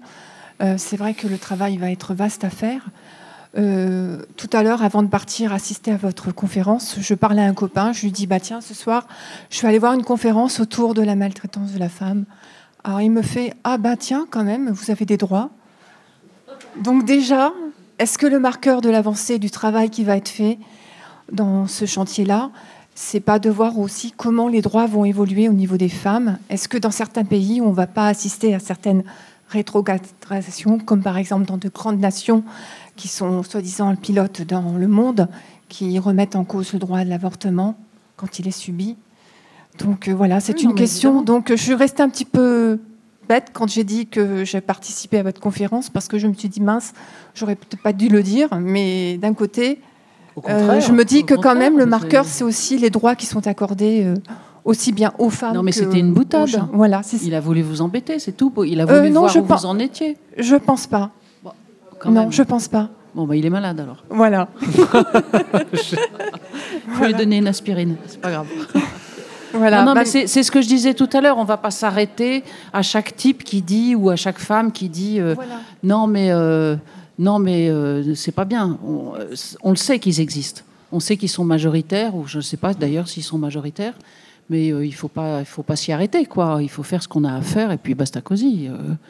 Mais évidemment que ça. Et moi, j'ai prévenu, notamment en Inde, parce que je pense que malheureusement, ça va être le cas. Euh, et c'est le cas, par exemple, dans les pays arabes, euh, la répression contre les filles par le viol euh, dans les prisons en Syrie, en Égypte, est épouvantable parce que, en fait, elles sont punies d'avoir participé aux, révoltes, aux révolutions arabes. Et donc, évidemment qu'il va y avoir des retours de bâton. Mais ça, euh, je crois me souvenir qu'une lutte, ça n'a jamais été euh, sur des pétales de rose. Donc, euh, il faut le savoir, il faut être très solidaire, il faut mettre en place des mécanismes solidaires aussi. C'est-à-dire, il faut être capable d'exfiltrer des gens qui en peuvent plus et qui, qui sont trop. qui sont trop malmenés, voilà, il y a toutes, il y a toutes ces choses-là à faire, mais bon, c'est sérieux, quoi. C'est pas, voyez, c'est pas comme se faire bouillir une tasse de thé, quoi.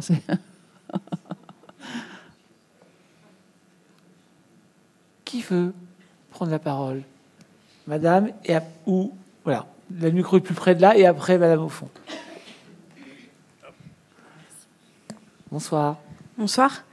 Euh, moi, je tenais un petit peu à réagir euh, quand vous parliez du fait que euh, la génération dans la vingtaine avait plus de facilité à communiquer autour de ça. Euh, moi, personnellement, ça fait depuis que j'ai 15 ans que j'ai des amies euh, féminines et que j'entends parler euh, qu'elles ont subi des abus physiques, sexuels, moraux. Et c'est super compliqué, en fait, de, de les accompagner là-dedans et de savoir comment réagir.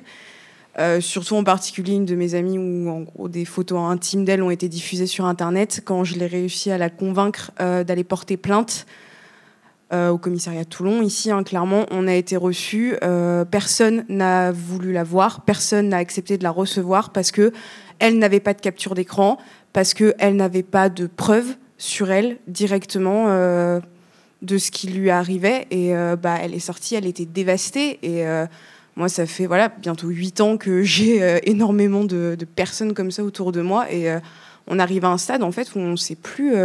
On ne sait plus comment faire, on ne sait plus comment réagir, on ne sait pas comment les accompagner, on ne sait pas vers qui les diriger. Et euh, bah, du coup, est-ce que ce serait possible d'avoir des, des conseils, euh, des gens euh, vers qui se tourner quand on se retrouve face à ça quoi? Mais là, là, il faut vraiment aller voir les associations. Alors, par Vous exemple, dans la il y a- il y, a salle? ce- il y a ce monsieur, par exemple. Oui, oui. Et ça, moi, je vais demander que dans les établissements scolaires, il y ait des aff- non seulement dans le carnet scolaire. Je vais demander que dans le carnet scolaire, en France, je vais établir un contact avec Monsieur Blanquer pour que ce soit pour tous les enfants, il y ait déjà le numéro. Parce que le carnet scolaire, ils l'ont toujours avec eux. Qu'il y ait des affiches avec les adresses, les numéros. Je vais même demander qu'il y ait des trombinoscopes pour qu'il y ait des visages. Parce que les enfants, ils ont besoin aussi. Et puis, ils vont aller voir plutôt telle personne parce qu'elle a tel visage plutôt que tel autre. Vous, vous êtes un peu plus grande que ça. Et donc, il faut que vous prenez votre, votre bottin. Ça n'existe plus le bottin. Vous prenez votre, euh, votre système. Prenez votre bottin.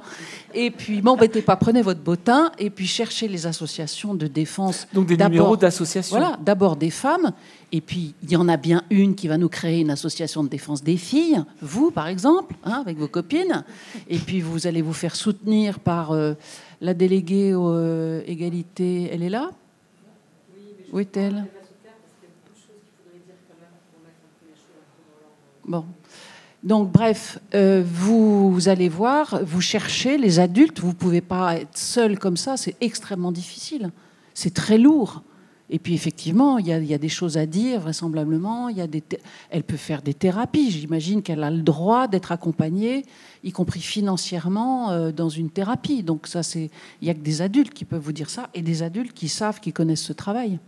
Donc vraiment, faites-vous soutenir, quoi. C'est ça qui est essentiel. Et tant, alors, vous pouvez tomber mal. C'est-à-dire, il est possible que vous alliez voir un adulte, une association, et que ça se passe mal. Que vous en ressortiez dévasté en disant Ouais, ils sont pareils, c'est des connards, etc. Mais ça, c'est normal, ça arrive. Et vraiment, vous vous arrêtez pas, vous allez au suivant. Et vous allez forcément trouver la personne qui va ouvrir la bonne porte et va vous dire assieds-toi, vas-y, on discute. Voilà comment on peut essayer de vous aider. Bonsoir. Bonsoir. Alors, j'ai pas trop l'habitude de parler en public. Mais euh, c'est mal. Juste pour vous parler euh, d'un petit cas euh, concret, pour avoir justement subi des violences sexuelles étant gamine. Je suis pas sûre que c'est dans les écoles qu'il faut intervenir parce que si j'avais eu des numéros d'associations ou des trucs comme ça, je les aurais jamais appelés. Je pense que c'est plus aux parents d'être euh, plus attentifs à leurs enfants, à plus les regarder et à être plus informés parce que moi je l'ai vécu euh, pendant un an et quand j'ai eu la force et le courage d'en avertir ma mère, elle m'a pas cru. Et à partir de là, je me suis posé des questions. Bon, j'ai eu la chance de me reconstruire et voilà, même si j'ai encore la voix qui tremble parce que ceci, cela, j'ai quand même bien, pu euh, me reconstruire. Effectivement, il faut, faut, faut, 20 ans avant de pouvoir en parler, parce que quand on est enfant, même si on a beau avoir des numéros d'association ou qu'on nous dise ben, t'as qu'à parler à telle personne, faut savoir que quand on se fait violer, ben, c'est notre faute.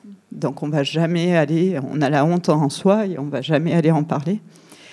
Donc il faut 20 ans. Donc moi j'ai porté plainte à l'âge de 30 ans. Je suis encore en cours de, processus. Donc effectivement on m'a proposé la correctionnelle en me disant ben, on fera passer ça juste sur un acte euh, sexuel et puis il n'aura rien. Donc j'ai refusé.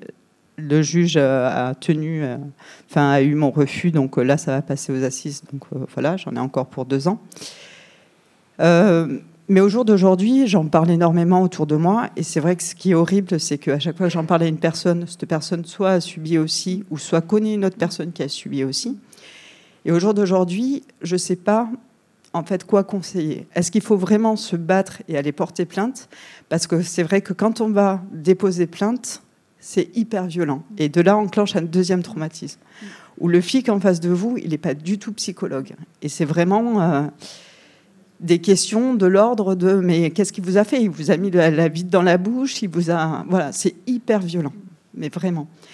Donc quoi conseiller face à une personne qui vous demande ben ouais mais ton parcours qu'est-ce que tu as fait? Ouais, moi j'ai été forte, j'ai réussi à tout faire, il n'y a pas de souci, mais je suis pas sûre que ben je sais pas quoi conseiller quoi. Est-ce qu'il vaut mieux que ben tu portes pas plainte mais que tu ailles te reconstruire à l'aide de psychologues, à l'aide de ceci, de cela et que tu tournes la page?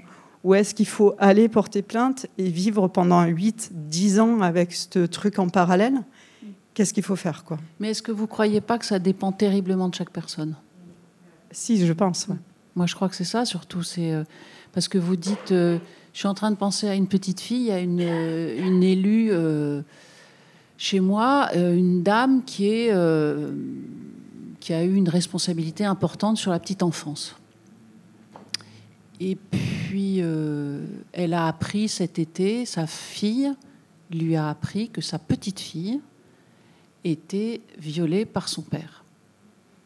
Donc, famille, on ne peut plus clean, euh, la grand-mère qui s'occupe de petite enfance, enfin, la totale, quoi. Et la petite fille a, fait un truc génial. Évidemment, son papa lui avait dit c'est notre secret, euh, t'es ma chérie, blablabla, tout ça. Et elle a fait un truc génial. Elle a, je crois qu'il y en a d'autres petites filles qui font ça. Elle a joué avec sa poupée et puis elle a touché à l'endroit de l'entrejambe devant sa maman et sa sœur et elle, disait non papa, non papa, pas là, ça fait mal, ça fait mal. Bon. Il y a des petites filles qui sont capables de faire ça parce qu'elles savent très bien, même inconsciemment, ce qu'elles font. Il y a des petites filles qui sont incapables de faire ça. C'est pour qui c'est absolument pas possible. Euh, vous, vous avez euh, la, volonté, le désir très fort, très puissant, suffisamment puissant pour aller à l'encontre du mal que ça vous fait, d'aller en assise, et eh ben bravo, vous avez raison, parce que c'est votre chemin à vous. Il y en a d'autres, il vaut mieux pas, parce qu'elles vont être écrabouillées, elles vont exploser en vol. Donc moi, ce qui me touche le plus, c'est que quand je dis c'est un paradigme, l'inceste, c'est que c'est et c'est la même chose, c'est-à-dire le réel, il ne touche jamais les gens de la même manière. Il va jamais les atteindre de la même manière. Mais ce qui est joli, c'est que vous, vous puissiez faire votre récit à vous, à cette personne, en lui disant voilà, moi j'ai fait ça. Moi, ça, moi, je trouve ça génial que vous nous parliez à nous ce soir avec votre voix qui tremble. Et eh ben c'est normal. En plus, je trouve qu'elle tremble. Alors du coup, j'ai une autre anecdote, c'est que le fait de parler, ben, les gens viennent me parler. Et euh, j'ai eu deux récits sans avoir raconté mon mm. histoire. Deux hommes qui se sont confiés à moi, je ne sais pas pourquoi, le hasard. Et ces deux gars s'avèrent qu'ils euh, ont ben, violé plus ou moins, soit leur cousine, enfin pour l'un c'était la cousine, pour l'autre c'était euh, la, petite sœur. Et en fait, ils vivent avec ça parce que sur l'instant T, ils s'en rendaient pas compte. Et euh, ça s'est passé une fois dans les deux cas. Et j'ai écouté sans pouvoir conseiller, ou même parce que je voulais pas être de mauvais conseils. Mais il faut penser aussi à ces hommes qui euh, sont baignés là-dedans, font les actes, mais après certains vivent avec toute une vie sans, sans pouvoir. Oui, mais c'est très juste. Vous avez... Oui, je trouve ça très joli que vous disiez ça. C'est très important. Mais en même temps, vous ne pouvez pas non plus porter. Euh, non, mais les gens viennent. Mais voilà, ce que je voulais vraiment dire, c'est aussi que l'information doit passer par les parents. Écouter les enfants. Le problème, c'est que vous savez bien que. Oui, mais euh, autant euh, la maman de cette petite fille, le lendemain, elles étaient à la brigade des mineurs. Autant il y a des femmes, elles sont incapables. Je suis en train de lire un livre qui est quand les mères ne protègent pas leur enfant, inceste, deux points, quand les mères ne protègent pas leur enfant, on sait très bien qu'il y a plein de familles incestueuses et ou incestuelles où la mère, où c'est incestueux et incestuel parce que la mère a elle-même un défaut dans, son identité sexuelle et dans son rapport sexuel avec ce mari qui fait que elle, elle, envoie, et moi je connais bien ça, elle envoie sa fille entre les bras du père. Je veux dire, c'est vraiment, c'est donc évidemment que personne dans la famille ne va prendre ça en charge. Donc il faut bien qu'il y ait plein d'entrées, parce qu'il y a des parents, vous pouvez leur dire 100 fois, ça ne changera rien. Ils ne veulent pas le savoir, parce qu'ils sont incapables eux-mêmes en interne de, faire quelque chose de ça. C'est très, très, très violent pour les enfants, mais heureusement, il n'existe pas que les parents. Je veux dire, voilà. Heureusement, la société est grande et on peut se refaire une famille complètement ailleurs que dans sa, famille d'origine. C'est heureusement, on a encore cette, capacité-là, cette possibilité. Donc, je crois que c'est moi, j'ai tendance plus à, plus je travaille là-dessus, plus je me dis, faut multiplier les possibilités, quoi. Mais vraiment, merci de nous parler comme vous le faites. Alors, oui, il y avait, Micro, il y avait quelqu'un juste derrière vous, madame.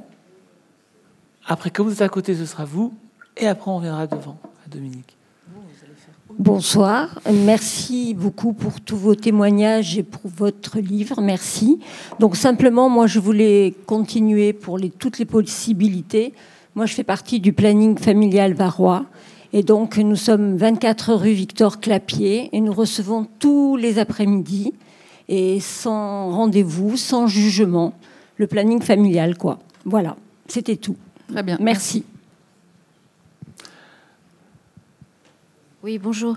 Euh, je, je, voudrais vous poser la question. À partir du moment où, on interroge nos enfants, moi je suis maman, à partir du moment où on interroge nos enfants, savoir si euh, il n'y a aucun, dans, aucun adulte déviant autour d'eux en leur expliquant que leur partie intime, c'est intime, que personne n'a le droit d'y toucher. Est-ce qu'on est garant justement de, de, n'avoir aucun problème? Ou est-ce que l'enfant peut, peut, être dans le déni et ne rien dire? Vous savez bien que c'est impossible puisque le film le montre très bien. Les adultes savent très bien ce qu'ils font et comment ils le font quand ils veulent un enfant. Ils savent très bien leur parler, ils savent très bien quoi leur dire. Euh, donc, euh, ce qui est important, c'est que vous, vous le disiez.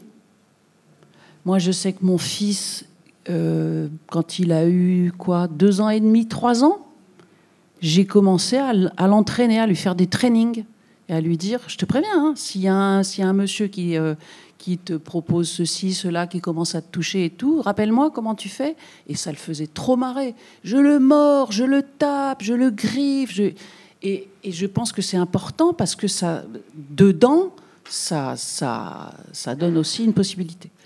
Il y a des gens qui me disent aujourd'hui, faites attention, parce que euh, il faut pas être cruel en, en inverse, c'est-à-dire que on, attend de l'enfant qu'il dise et qu'il va s'en sortir s'il dit et que bah, des fois l'enfant il peut pas. Donc effectivement, il faut que des adultes soient capables de percevoir des choses. Mais bon, ben voilà, on a des inconscients, et puis l'inconscient, il veut bien ou il, fait en sorte qu'on voit pas et qu'on n'entende pas. Donc vous, vous faites le job en disant à votre enfant, euh, euh, dis donc, tu te souviens, je te, rappelle que... Euh, et puis c'est pour telle, telle et telle raison que vraiment, c'est important ce que je te dis, c'est vrai, quoi. Fais gaffe, quoi. même si le bonhomme te dit, ah, allez, tout le monde le fait. Non, c'est pas vrai, tout le monde le fait pas, etc., etc. Vous faites ce que vous avez à faire, et puis voilà. Si je peux me permettre justement de, de, réagir là à ce qui vient de se dire, à ce que vous avez répondu, euh, c'est peut-être la différence qu'il y a entre interroger un enfant et informer. Peut-être c'est, il me semble qu'en tout cas c'est important d'informer, de laisser l'enfant avoir la, libre, la liberté de pouvoir dire ou pas dire. Si on l'interroge, il y a quelque chose de, peut-être un petit ouais, il n'y a pas vraiment de loi en plus, c'est, toujours pareil. C'est. Euh, c'est tellement multiple. C'est tellement multiple. Alors, on va prendre une dernière intervention. Il y a un très beau livre qui est sorti de Eve Ansler, qui avait fait les hum, monologues du vagin, qui s'appelle Le Pardon. Et c'est une lettre qu'elle aurait aimé euh, recevoir de son père. Et je vous recommande ce très très beau livre. Eh bien, en tout cas, moi, ce que je voudrais euh, dire, déjà remercier Dominique Sigaud d'être venu ce soir avec nous. Merci, pour tout ce que vous nous avez apporté. Vraiment. mais merci à vous aussi, parce que moi aussi j'ai besoin de ces. Voilà, et je voudrais aussi vraiment vous remercier parce qu'il y a eu des témoignages bouleversants, il y a eu des vérités qui se sont dites. Je pense que ces soirées-là ne servent pas à rien. C'est aussi pour ça qu'on a eu envie de le faire. Il y a peut-être des chaînes qui peuvent se créer entre vous et c'est important peut-être de se parler. C'est important de se regrouper, euh, comme le dit Dominique, pour faire des choses et faire avancer la cause. Merci Dominique, merci beaucoup et merci à vous. Merci beaucoup. Émission avec Florent Lamieux. Il y a de l'humain dans l'air.